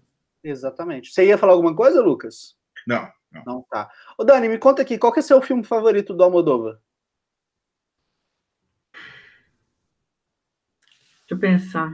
Eu não vi muitos dele, não, tá? Tem que ser sincero, não vi vários, não. Eu gostei, um que eu vi que tem, faz muito tempo que eu vi, mas que me mexeu muito, e eu vi, eu era, eu era bem nova. Eu acho que eu era adolescente, eu não vi quando estreou, não, que é o Tudo Sobre Minha Mãe. Porque eu acho que ele é, de, ele é do final dos anos 90, né? 98? Ele é de 99, ele é de 99. É, pois é, eu não vi ele com 9, 10 anos de idade, não. Eu vi ele depois. Mas foi um filme que me tocou muito, eu gostei muito do Tudo Sobre Minha Mãe. Mais recentemente, eu vi um outro dele que eu gostei muito, mas não foi igual que eu gostei de tudo, não foi no mesmo nível de tudo sobre minha mãe, não. Mas eu gostei que foi Julieta. Bom, é, tem no Netflix. Eu vi no Ponteio. É, muito, muito bom. Gostei muito de Julieta. Ah, tem um que eu, eu esqueci se é dele, que é Os Amantes Passageiros, é dele? É, é, é mas é horrível. Eu não gostei, não. É, ele é bem fraquinho, né, Marcelo? Eu não gostei. É horrível. O, o meu preferido é o Fale Com Ela. Eu Também. amo Fale Com Ela. Tem o Caetano Veloso, uma cena maravilhosa, ele cantando Cucurucucu Paloma. Tudo sobre minha mãe é o, pô, é o filme favorito da minha esposa. Ela ama esse filme. Eu acho que para as mulheres tem uma coisa especial. É lindo, é lindo. E eu queria perguntar para você, Túlio, qual que é o seu favorito do Almodóvar? Cara, é, fale com ela. Fale com ela. É... Assim, eu demorei anos, velho, para assistir coisa do, do Almodóvar. Eu fui assistir coisa do Almodóvar a primeira vez foi depois de 2011, depois de 2012 ali. Aí eu peguei, fiz uma maratona, não assisti todos os filmes dele, mas assisti bastante. É, o Julieta também é um filme que eu gostei bastante, dos mais recentes. O Amores Passageiros eu fui ver, foi depois daquele que é com Antônio Bandeiras, que é o filme de terror para homem, que eu esqueci o nome. A Pele que Habito? A Pele que Habito? É que eu acho. O Pele que Habito foi o primeiro filme do, Tarant... do Almodóvar que eu vi. Que eu acho que é o mais popular, inclusive. É o mais popular, exatamente. Então, assim, é um diretor fenomenal, cara. Eu aprecio muito.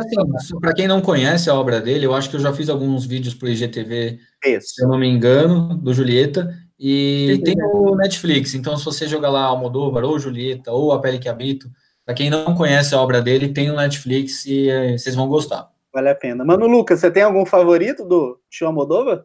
Ah, eu gosto daquele Atami. Ah, é, esse aí. O Almodóvar dos anos foda. 80, 90, né? Começo. E aquele Má Educação também, eu achei assim, muito, muito sensível. Caralho. Esse eu acho também sensacional, assim, sabe? Eu confesso que eu quero fazer uma maratona do Almodóvar de novo, porque no igual porra, eu falei, eu falei com ela, mas tem tudo sobre minha mãe. Eu não lembro, sinceramente, dos filmes. Não foram foram filmes que eu vi, gostei, mas que eu não acho que eu não peguei ali a atmosfera, porque se eu tivesse pegado, eu tava falando muito melhor deles aqui, mas eu não lembro. É importante, assim, só para também né, falar da importância que ele tem no cinema. Ele é um diretor espanhol e ele é o responsável, basicamente, pelo sucesso da Penélope Cruz e do Antônio Bandeiras em Hollywood. Exatamente. Exatamente. Tanto que são dois atores que sempre trabalham com ele, cara. Sempre, sempre. E assim, eles são, se eles fazem sucesso hoje em Hollywood, é por causa do Pedro Almodóvar. Ah, não, tá, não entendi. Não, não claro, pelo não, talento. Sim, não, não, calma, é, claro, eles são, eu amo eles, talentosíssimos, mas eu digo uhum. assim, é graças à exposição Ele que eles tiveram. Concordo, concordo demais. Marcelo é, Costa, caraca, tem um comentário aqui pra gente. Pô, hum. É bem-vindo, cara. Só, só mandou aqui a, a mensagem. Valeu demais, meu velho. É, cara, vamos falar aqui mais um. Quem quer chutar eu, quero da, da Celine Siama lá, eu não sei se é Bora. assim. Celine Siama. Hum. Siama? Eu não conhecia essa cineasta, né? Eu perguntei até para você, você me passou lá dois filmes dela. Eu assisti o, o Tomboy. Rapaz, deu até um calor aqui no, nos olhos, né? Deu uma suada. Tem no Netflix esse Tomboy? Hã? Tem no Netflix o Tomboy? Não tem. Não tem. E assim, eu comecei a ver o Girlhood Só que esse, esse eu já tô achando mais difícil, assim, que é difícil de eu me identificar, assim, conseguir um pouco mais de empatia com os personagens, assim, sabe? Mas eu achei, assim, uma cineasta, assim, de uma sensibilidade, assim, sensacional, saca? Estou curiosíssimo para ver o, o, o, da dama.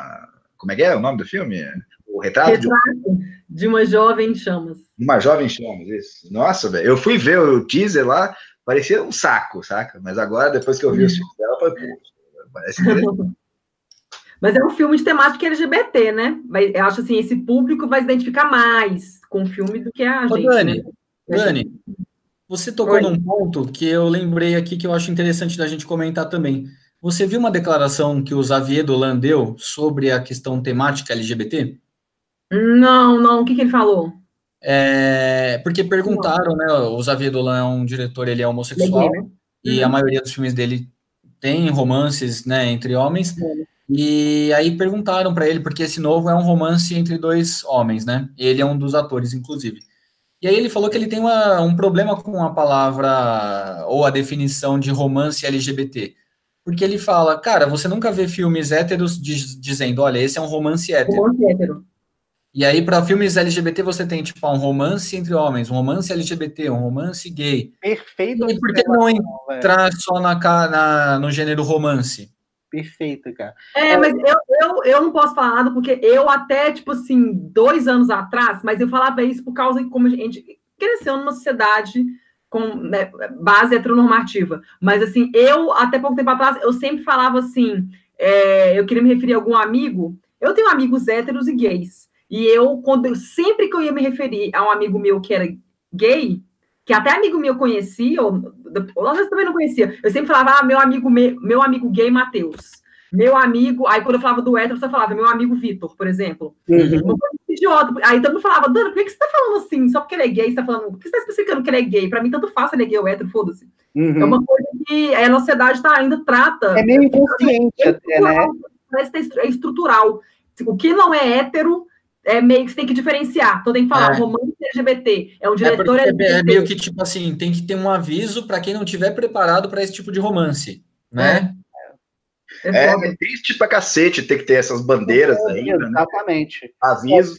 Mas também é, mantém os fiscais de cu longe, né, das obras interessantes, assim, o que Exatamente. Exatamente. Excelente. É, eu gosto muito de um filme chama Direito de Amar. Todas as vezes que o pessoal me pergunta meus filmes de romance favoritos, eu coloco lá o Direito de Amar e, cara, curiosamente aqui eu nunca me referi. Só quando você refere a ele, que você vai explicar o filme, aí você fala, não, é um romance entre dois caras, mas no geral, velho, eu coloco ali como romance é mesmo. É sério que é um dos seus filmes favoritos, um dos seus romances favoritos? Romance é, cara. É, é Tom Ford, né? A estreia dele na direção. Cara, esse filme é porrada. Eu vi uma vez só, Marcelo. Então, aquela coisa, bateu muito. Eu, eu só vejo uma vez, Túlio. Só uma vez, cara? Pô, uhum. junto.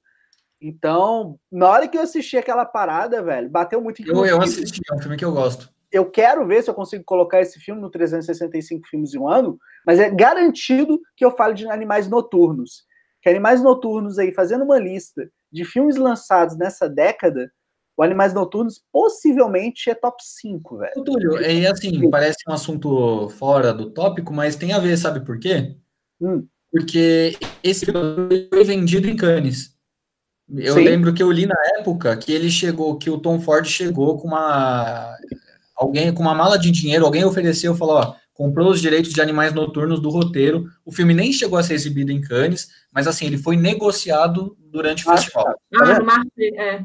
Coisas que se conectam aqui. Valeu, Marcelo, por compartilhar isso. Cara. Mas o, o, é, o, o, o, mercado lá no Cannes, é igual o Marcelo falando do, do, do, podcast, né? Que o Cannes é um, é um festival de cinema que tem várias mostras, tem competição oficial, tem fórum de competição, tem as mostras paralelas, tem vários prêmios, mas também é um festival, assim como Veneza e Toronto e o Sundance, é um festival onde estúdios e produtores e atores, eles vão lá para vender filmes que ainda vão ser feitos ou que já foram gravados, mas precisam de distribuidor.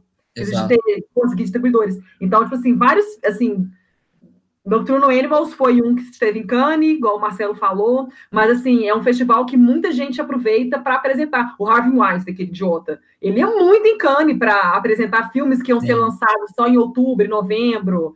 e pra, ia lá para vender, para mostrar. Os estúdios iam lá e eles vão lá e mostram para os compradores, né, para os distribuidores e para quem não sabe quem é filme, trechos de filmes que ainda vão ser lançados, o pessoal já ficar com água na boca. Ô, Dani, Então, para quem não eu- sabe quem é o Harvey Weinstein, é o produtor que, tipo, responsável por vários filmes ganharem Oscar, que abusou de várias atrizes conhecidíssimas e que a Dani fez um texto maravilhoso para o Cinema de Boteco. Não um, não, tem mais de um. Então, para quem, um. né, pra, é, que é um assunto à parte, assim, o movimento Me Too e tal, dessa coisa do assédio, a Dani tem textos incríveis no site do Cinema de Boteco sobre ele. Exatamente. Comecei com ele. Exatamente.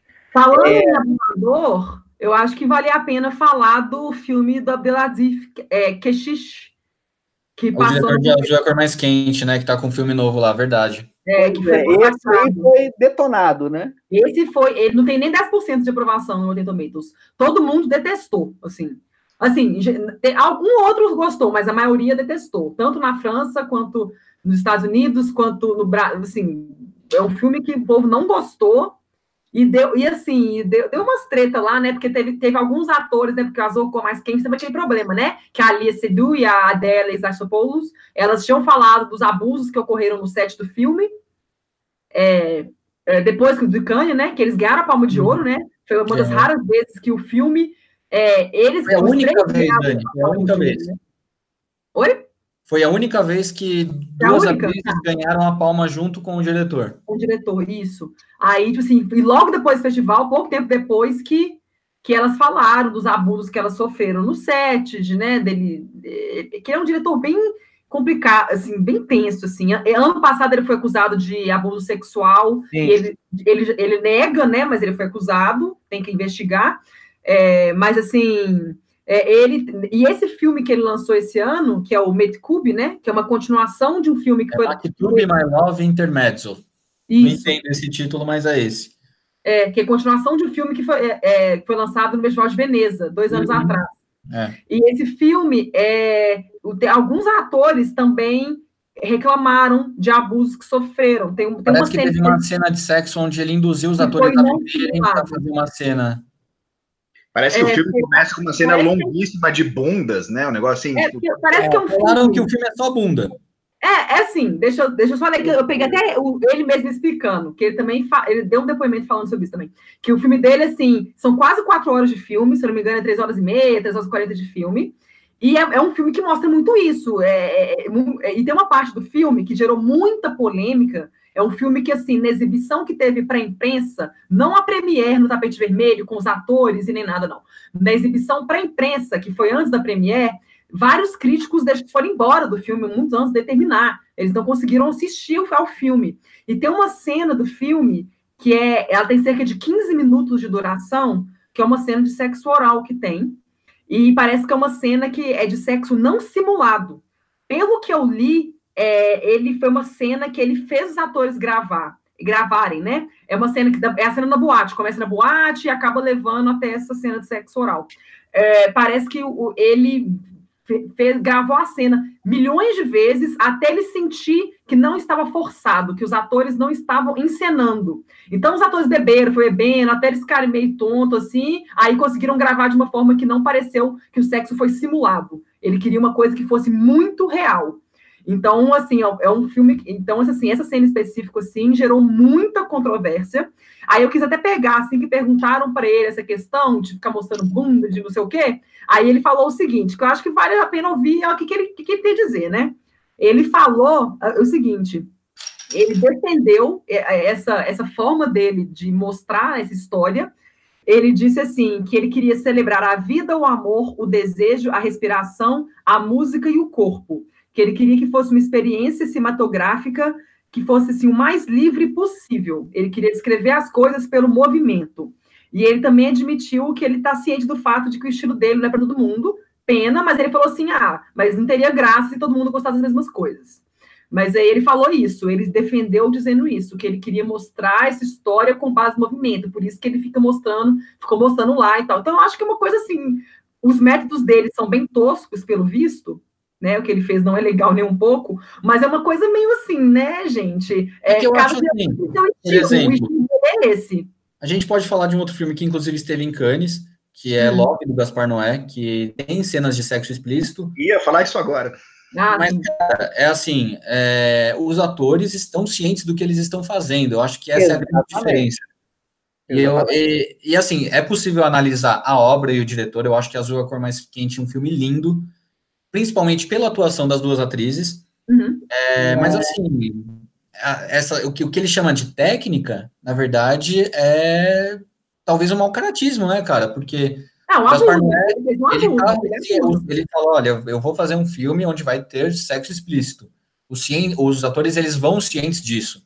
E agora, você induzir os seus atores a, a, isso, acho que é uma outra questão. É outra questão. Né? Ah, não, mas isso aí que ele fez, acho que é, é um abuso, né? Isso é um abuso, assim. É, faz é, atores é, um abuso, é um abuso. justificativa boba ainda em cima, justificativa babaca, sabe? Não dá para julgar é. o filme que a gente não viu ainda, mas parece muito bobão, assim, saca? É, assim, tirando essa parte, se ele não tivesse feito essa forçação com os atores, assim, eu sei que é o estilo dele. O que ele falou, realmente, assim, é o estilo dele. Tem diretor que realmente faz filme que não agrada todo mundo. Tem diretor que tem uma forma de ver o mundo que realmente é mais polêmico. É a, a forma dele não agrada todo mundo. Eu acho que isso acontece, não tem nada de errado nisso. Mas os métodos que ele usa realmente são meio, né, não é legais. É, né, talvez. O, o, ponto principal que é o que o Marcelo né? falou é a partir do momento que não está combinado com o ator o que ele vai ter que fazer, o ator é pego de surpresa, o ator se vê numa situação em que ele é obrigado a fazer, aí realmente não tem o que defender. Mas a é. partir do momento que, cara, você assinou o contrato, o cara virou para você, mano, você vai fazer uma cena com. Sei lá, velho. Eu ia falar alguma coisa escatológica aqui, mas deixa pra lá. Você vai fazer uma cena bizarra. Cara, se o ator assinou o contrato topando. O remake de Saló, Túlio? Não, eu ia falar pior, velho. Eu ia falar tipo a Bela e a Fera, tá ligado? Mas eu acho que a questão e a crítica do filme, é, paralelo a isso, eu acho que a crítica tá falando que o filme é ruim, independente da. Independente. Né? Tem a questão ah, do abuso, que é seríssima. Eu vi que teve muita gente elogiando a fotografia, algumas coisas assim técnicas, mas o resto para parece que é bem. Não gostaram mesmo. Da história, do roteiro, de nada. Ô, Túlio. Diga-me. Queria falar também de um filme de uma diretora franco-senegalesa, que é o Atlantique, que ganhou o grande prêmio do júri. Fechou, vamos falar dele, mas aí já vão para ser o penúltimo, então. Que aí a gente tá encerra com. é rapidinho. Eu só queria dizer que é que é, é, o dela foi um caso assim muito raro que aconteceu no festival esse ano. É, primeiro que é um filme dirigido por uma mulher, que é raro, né? Tem poucos filmes dirigidos por mulher em competição. Sim. Esse ano foram só quatro. E uma só ganhou a Palma de Ouro durante toda a história do festival, que foi a Jenny Campion por O Piano. É, o filme da Celine Sciamma estava cotadíssimo, eu ficaria feliz se ganhasse, mas infelizmente não ganhou. Mas enfim, essa é outra história. E assim, a, o Atlantique é um filme dirigido por uma mulher e uma mulher negra e africana. É, isso é muito representativo. E a, além disso, aconteceu uma coisa muito rara que é, é o filme de estreia dela. É muito raro também filmes de estreia que já estreiam em competição. A gente estava falando, né, por exemplo, o filme do diretor de A Bruxa, o Lighthouse, que é um filme que eu tô louco para ver, da RT Pictures. É, ele não estreou em competição, mesmo tendo já a fama de A Bruxa, mas esse filme estreou. E é um filme o Túlio até comentou a sinopse, né, de uma menina, é um romance, tem um toques sobrenaturais, e ela é sobrinha de um diretor senegalês importantíssimo para o cinema africano que chama Mambeti. Eu fui, eu, eu sei porque eu assisti recentemente a um filme dele que chama Tukibuk, A Viagem da Hiena, justamente querendo saber mais sobre o cinema africano, porque eu conheço pouquíssimo. E aí eu vi que esse cara é super representativo e ele foi inspiração para Beyoncé e para o Jay-Z, inclusive, para a turnê deles, para esse clipe que eles fizeram no Louvre, em Paris. É, eu vi que eles tiveram como referência esse filme é, Tuk Book do diretor Mambeti. E eu achei uma puta sacada, assim, ela ter esse histórico, assim, ou seja, ela é a primeira mulher em competição, ela é sobrinha do Mambeti, que é esse importante diretor senegalês, e foi a primeira mulher negra a competir e a ganhar um prêmio no festival. É, e só por isso eu já achei legal pra caramba. E paralelo a isso, falando dessa questão de distribuição, a Netflix comprou os direitos do filme dela para distribuir globalmente na Netflix. E eles estão investindo pesado. Eu vi que eles é, comentaram, né, que deram uma declaração falando que a África tem um potencial gigantesco cinematográfico e que eles vão produzir muito conteúdo e comprar muita coisa do cinema africano nessa próxima década. Isso é uma informação divertida para o Lucas. O Lucas Caio, ele tem uma coluna no Cinema de Boteco que chama O Cinema pelo Mundo, né? Então, nessa coluna dele, que eu acho que eu falei o nome errado, acho que é Boteco pelo Mundo, mas enfim, o, o, o pai, você tá ouvindo aí, tá de boa. É, ele faz uma análise de como funciona a indústria do cinema em vários países. Então, é um material muito legal, o Lucas está atualizando, a gente vai fazer um e-bookzinho disso. Então, em breve aí tem novidade. Estou dando super spoilers aqui. Gostei. É, é, é legal o Marcelo mencionar esse filme, o Atlantique, porque a França deve estar com tá numa encruzilhada, né? Porque no fim do ano ela tem cada país tem que selecionar um país um, um filme para representar no Oscar, né? E a França está com três já do festival que são super bem cotados. Tem o Atlantique, tem o Les Miserables, que também saiu Mas premiado. o Atlantique ele pode ser, ele pode representar o Senegal, talvez, não? Também. Ah, tá. É, porque tem o da Celine Sciamma, esse e o e o Les Miserables, que são três filmes premiados, o né? Miserables eu vi que foi comprado pela Amazon nos Estados Unidos. Ah, então... Deixa eu ver aqui que eu vi. O Les Miserables? Foi? Ah, tá. É dele eu não peguei. Ah, legal. É que eu peguei aqui uma listinha de todos. um parênteses aqui. Claro. Parabenizar o Ken Loach, né, por esse filme novo que está em Cannes aí, né, que é Eu, Daniel Blake por continuar aí fazendo filmes que não interessam ninguém, que ninguém se importa, sacou? Que ninguém gosta, sabe? Que são chatíssimos. Então ele conseguiu fazer mais um no mesmo nível, assim, sabe? Qual que é? Qual dele? Eu, Daniel Blake. cara. Não, mas esse filme foi exibido... É, o Daniel Blake já é mais antigo. É antigo Não, esse. ganhou recentemente a Palma de Ouro. Não, não recentemente, é... quando foi esse ano, não.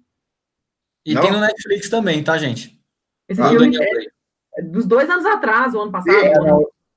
Mas ó, eu queria só destacar que assim, o, o, filme dele que tem mais pontos lá no, no Metacritic é um chamado Ventos da Liberdade. Vocês já viram esse filme? Não. Não. Mas tem o Killian Murphy, né? Isso, isso, esse mesmo. É um filme sobre as, as questões é, de revolução separatista da Irlanda, assim, e parecia um negócio muito legal, e assim, uma das coisas mais chatas que eu já vi no cinema, assim, eu realmente não consigo entender, assim, como, como que gostam desse cara aí. Vamos falar sobre o Ken Loach, então? Eu tenho algumas coisas para falar também. Oi, bora, bora, bora falar. O Ken Loach, ele, é, junto com os irmãos Dardenne, ele foi o cara que mais ganhou prêmio. Ele tem duas palmas de ouro. O que, assim, é, são poucos diretores que tem mais de um, e ele e os irmãos Dardenne, se eu não me engano, não, os irmãos Dardenne, acho que é uma. Eu não lembro, mas eu sei que o Ken Loach ele tem duas palmas de ouro. E uhum. assim, é um diretor que eu gosto, é um cara muito humanitário, ele luta por causas super válidas, assim. Eu gosto dele como pessoa. Eu gosto do cinema dele, mas eu também não entendo todos esses prêmios, assim. Tipo, ele ganhou num ano, por exemplo, com Eu, Daniel Blake, que é um filme que eu assisti, eu gostei, tá disponível no Netflix. Mas ele ganhou, por exemplo, da Andrea Arnold, que é uma diretora, né, uma mulher diretora, com um filme que chama American Honey, não sei se vocês já viram. Tem ah, não, não, cheguei a assistir não, mas tô ligado. É um filme que eu acho maravilhoso, tem o Shia LaBeouf. É, no Netflix está como Docinho da América, que é um título que eu não gostei tanto, né? Mas tudo bem. E assim, cara, eu não entendo é, ele ter gostado, a, o, o Cannes, né, o júri naquele ano ter gostado tanto, porque apesar de ser um filme com uma mensagem super positiva, né, é, cinematograficamente ele não, ele é muito ok, ele é muito... Pois é, você viu aquele Sweet Sixteen? Não. Não. Também não. É um filme que também falo muito bem, que tal, mas assim, nossa, eu fui assistir e assim, realmente não consigo achar, saca? Eu queria que alguém me explicasse assim, tipo, oh, é legal porque tem isso, isso, eu não consigo ver. Se alguém aí que estiver vendo consegue, consegue ver aí, me, me, dá uma luz aí. Alguém lembra o nome do, do filme dele desse ano que eu confundi aqui com. É Sorry, Sorry to Bother You, Sorry. Não, não Sorry to Bother You é outro, não. Sorry to Miss You. Míssil. Sorry, we missed you. Ah, isso aí. É, acho que é isso aí. Isso. Sim, sim. Vocês ouviram alguma coisa sobre esse filme? Não. É, a crítica amou. É? Principalmente a crítica britânica, por exemplo, o The Guardian deu cinco estrelas. É, é inglês, né? Critic. Quanto? 80. É, eu, ele é um, um é diretor é. inglês, então normalmente a crítica inglesa gosta mais, mas é um filme que foi muito bem avaliado. E eu tava com medo de ganhar esse ano também. Ah, não é, não é. É. é. Não. Bom, considerações finais, Dani? Então, eu queria falar, é, aproveitar e já puxar é, Oscar 2020, porque, né, o que, que, a gente já pode falar dos filmes que passaram em Cannes, que esperar, né, é, na temporada de premiações. É, então, Tarantino, é óbvio, né, vai ser lançado em, em, julho, né, ele vai estrear nos Estados Unidos dia 26 de julho, uma semana depois do Rei Leão. Então, ele vai pegar uma competição bem cabulosa. Mas, assim, é o Tarantino, então é um filme que, assim, muita gente ficou zoando, o Tarantino saiu de, de canas de mãos vazias e tal, todo mundo achando que ele ganhar alguma coisa. Aí já tinha uma galera já comentando assim, né? Tipo, sai de cinema fora e tal.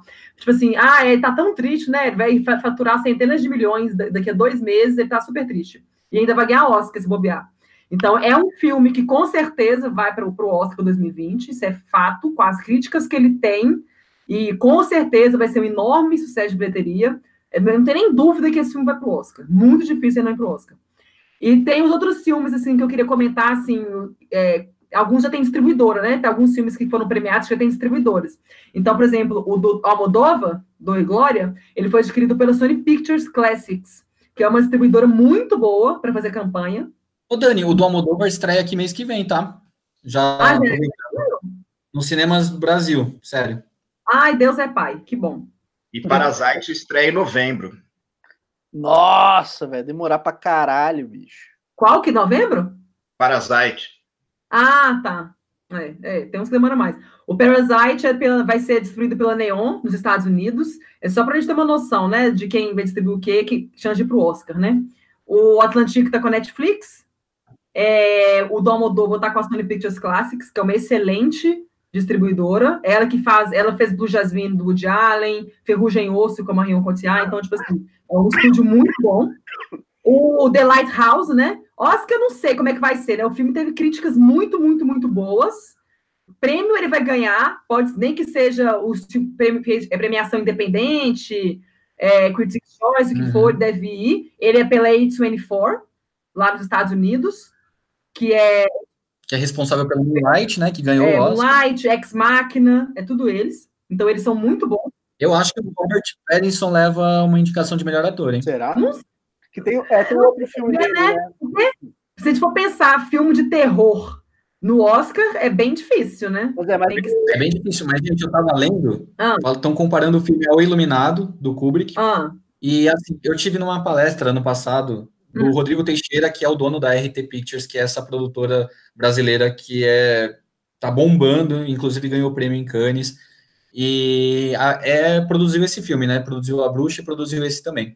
Ele Sim. falou que o Robert Pattinson tá numa atuação, assim, que a gente vai se impressionar muito, e eu tinha ouvido ele falar isso antes de ler as críticas, né? Antes do festival, bem antes, e quando saíram as críticas, cara, é meio unanimidade. Todas estão elogiando muito a atuação do Robert Pattinson. É, mas assim, eu, eu, não é nem questão disso, não, mas eu acho que é por causa do gênero é um terror. Você vê alguém, um filme de terror, tipo, é, assim, a gente viu Corra, né? Corra foi um filme que, sur que surpreendeu, né? Foi indicado melhor ator e filme, né? Então, uhum. dependendo, pode rolar. Se, se fizer campanha direito, aí 24 fizer uma é. campanha muito boa e tudo mais, pode rolar sim.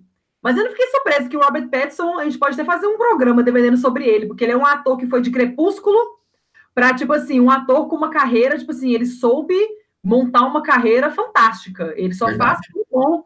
É aquele filme dele que ele fez, que dos irmãos Sadif, não sei Good como time. Bom comportamento. Ele tá espetacular nesse filme. Ele tá muito bom. É tipo assim, é um, a atuação dele, não tem nem o que falar. Eu achei que ele ia ser premiado em Cannes, ele nem foi premiado, achei uma paio. Mas ele é um ator que soube se reinventar, assim. É, ele só faz filme bom, ele, cabuloso. Mas enfim, é, esse filme. Aí tem o filme da o Retrato de uma Jovem Chamas, foi adquirido pela Neon, que é a mesma do, do Parasites, Parasites, e pela Hulu, que é um canal de streaming que tem lá nos Estados Unidos. É, E deixa eu ver. É, só isso que eu queria comentar mesmo. O Brasil, eu não sei como é que vai ser, né? A gente tem que esperar em outros filmes, né? Porque Bacurau, apesar do destaque em Cannes, a gente não sabe se vai ser esse que vai ser a seleção do Brasil, né? Tem outros filmes que podem é, ir. Tem que esperar. É bem difícil a gente contar com Bacurau no, no Oscar. É, mas tem que é. ter, tem, tem, que, é, tem que ver um tanto de coisa, tem que ver como é que vai ser. Mas o Brasil tem um bom tempo, né? Qual foi a última vez que o Brasil teve um filme de cada Oscar? Filme estrangeiro? Nossa, foi. Deus! Não, Cidade de Deus não foi de cada filme estrangeiro, né? Que foi uma bizarrice. Ah, mas foi de cada melhor direção, fotografia, né? É, eu lembro mas, que o ano, o ano que meus pais saíram de férias chegou a ser pré-selecionado naquela lista que é ah, antes da Pois é, foi cidade de Deus. Então... É, aí a outra questão é que, assim, o governo brasileiro, né, não tem como a gente falar que é péssimo, e culturalmente falando, né, também, eles, primeiro que tem uma, é, eles pegam birra, assim, por exemplo, filmes que são, tem crítica social, que normalmente são os melhores filmes, são barrados, então, por exemplo, Aquário tinha tudo para ser indicado, e os caras não quiseram, mesmo o filme tendo recebido. Uma... Foi naquele ano? Foi o Som ao Redor? Eu esqueci. Não, foi Aquários. Não, não, que foi selecionado para representar o Brasil. Puta, não lembro. É, Mas, assim, foi do, do navegador lá, não foi? Nossa, foi. Eu, puta, nem lembro o nome assim, mas. É, ninguém. Você vê a relevância, né? E esse ano, assim, são os melhores filmes que estão recebendo as melhores críticas e fazendo sucesso internacionalmente, que é o que conta para o Oscar, são filmes que estão criticando o atual governo, ou a atual sociedade, né? Por exemplo, Divino Amor, que é um filme com a Dira Paz, teve no Festival de Berlim. É, é, um filme que recebeu vários elogios, mas assim, esses filmes eles com certeza não vão ser selecionados, porque quem seleciona são pessoas do governo e pessoas do governo são contra a cultura, resumidamente falando. É, de uma forma bem resumida, pessoas do governo querem te fuder. Basicamente isso. Bom. Mano, é um, um erro, só para falar, é um erro. Pessoa, assim, depender do governo, quem escolhe o filme. Assim, é, é, pessoas que não entendem nada vão escolher quem é o filme que é deveria representar o Brasil no Oscar. É politicagem, assim, uma politicagem de um nível grosseiro, sacou? Mas enfim, fazer o quê, né, meu velho? Fazer o quê? Acho que independe. Aí eu acho que até uma questão que, porra, acho que independe do governo, sabe? Que é muito cultural. É, é questão política ali, é quem está interessado em X ou Y, sabe? É, teve um ano que foi antes de, de, de, de do que está acontecendo no momento do Brasil. Teve um ano que tinham que ter escolhido um filme que, se não me engano, foi o Som ao Redor que foi selecionado. E o Som ao Redor não foi o filme que estava, tipo assim, que era o Bambambam Bam Bam do Brasil no ano. Eu esqueci qual que era. Eu não sei se era aquele filme do menino homossexual, o... Eu quero... Ah, eu sei. Eu quero voltar sozinho. Eu quero... Hoje eu quero voltar sozinho. Aí eu falando menino homossexual de coisa. Eu não. acho que o sozinho não foi selecionado. Não. É, porque falta um timing, assim, da galera saber o filme certo, assim. Que a galera não é. entende de festival de campanha. A galera não faz campanha, é. cara. Tem que fazer. Exatamente. É. Sempre o marketing sendo deixado de lado. As não, pessoas só valorizam o marketing na hora que. E é um asco grande de cinema nacional aqui no Brasil, mesmo antes dessas palhaçadas de falar que artista é vagabundo, que não trabalha, que vai mamando em teta de Lei Rouanet, agora sim, nossa, a gente tá fudido aqui para falar de cultura. Exatamente. Enfim. Vamos aproveitar o que a gente tem, né, cara? E como aqui ainda não proibiram o YouTube, a gente tem essa oportunidade de, porra, quinta-feira a gente ficar mais de 90 minutos aqui trocando ideia sobre o Festival de Cannes, falando de obras que, assim, muitas pessoas acompanhando esse programa provavelmente não iam conhecer essas obras. E, cara, estamos aqui fazendo o nosso papel, ajudando na cultura, ajudando na divulgação, ajudando as pessoas a adquirirem ali um pensamento crítico. Isso é muito legal. Né? Então a gente está aqui fazendo o nosso papel e eu sou da filosofia que, cara, começa por nós mesmos e aqui a gente está fazendo nossa parte. Então, é a vida. Né? Mano, Lucas, tem as últimas considerações? Ah, eu acho que assim, o pessoal pegar pelo menos os vencedores e ir atrás daqui a alguns meses, sacou? Porque vale a pena, sempre tem coisa diferenciada e abre para você ver mais coisa interessante. Eu mesmo nessas discussões fui atrás de filmes que hoje em dia eu tô achando assim maravilhosos, saca? Então, pedir pro pessoal que tá vendo, vai atrás, pega, nem que seja só os vencedores, vale a pena. E se puder dar uma, ver o Gijamush aí, tem Netflix também, acho que a fazer. Muito bom, cara. A Regina tá mandando a mensagem falando que nós somos demais, cara. Regina, muito obrigado pelo comentário, velho.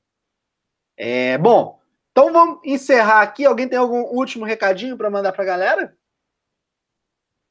Não, eu acho que é mais isso que o Lucas falou mesmo, assim. Vão procurar um pouquinho sair dos cinemas, das, dos cinemas, né, de shopping, procurar, aqui no caso de BH, né, vai no, vão no Belas Mas, Artes. Olha só, Dani, você acabou de falar um ponto muito delicado. Sair de cinema de shopping Muitas é pessoas. não, fala, desculpa, não é shopping, é os cinemas é, do, do que tem o só blockbuster. hollywoodiano, os filmes da Globo Filmes, que são os de comédia. Vão, Eu entendo o que a Dani quis dizer. Aqui em São Paulo, por exemplo, em shopping são filmes mais comerciais, e os cinemas é, de rua têm uma programação diferenciada. É, mas aqui é. em BH a gente tem um cinema. Tem só um rua, que é o Belas Artes, e tem um ponteio que é em shopping mas o Ponteio, ele passa uma mistura dos, de filmes de, é, comerciais, mas também passa filme francês, mas, passa gente, filme Aproveitando isso que a Dani está falando, vou também só fazer uma última consideração, é que o Netflix tem os filmes mais populares do Netflix, mas tem muito conteúdo, filmes que foram para Cannes, por exemplo.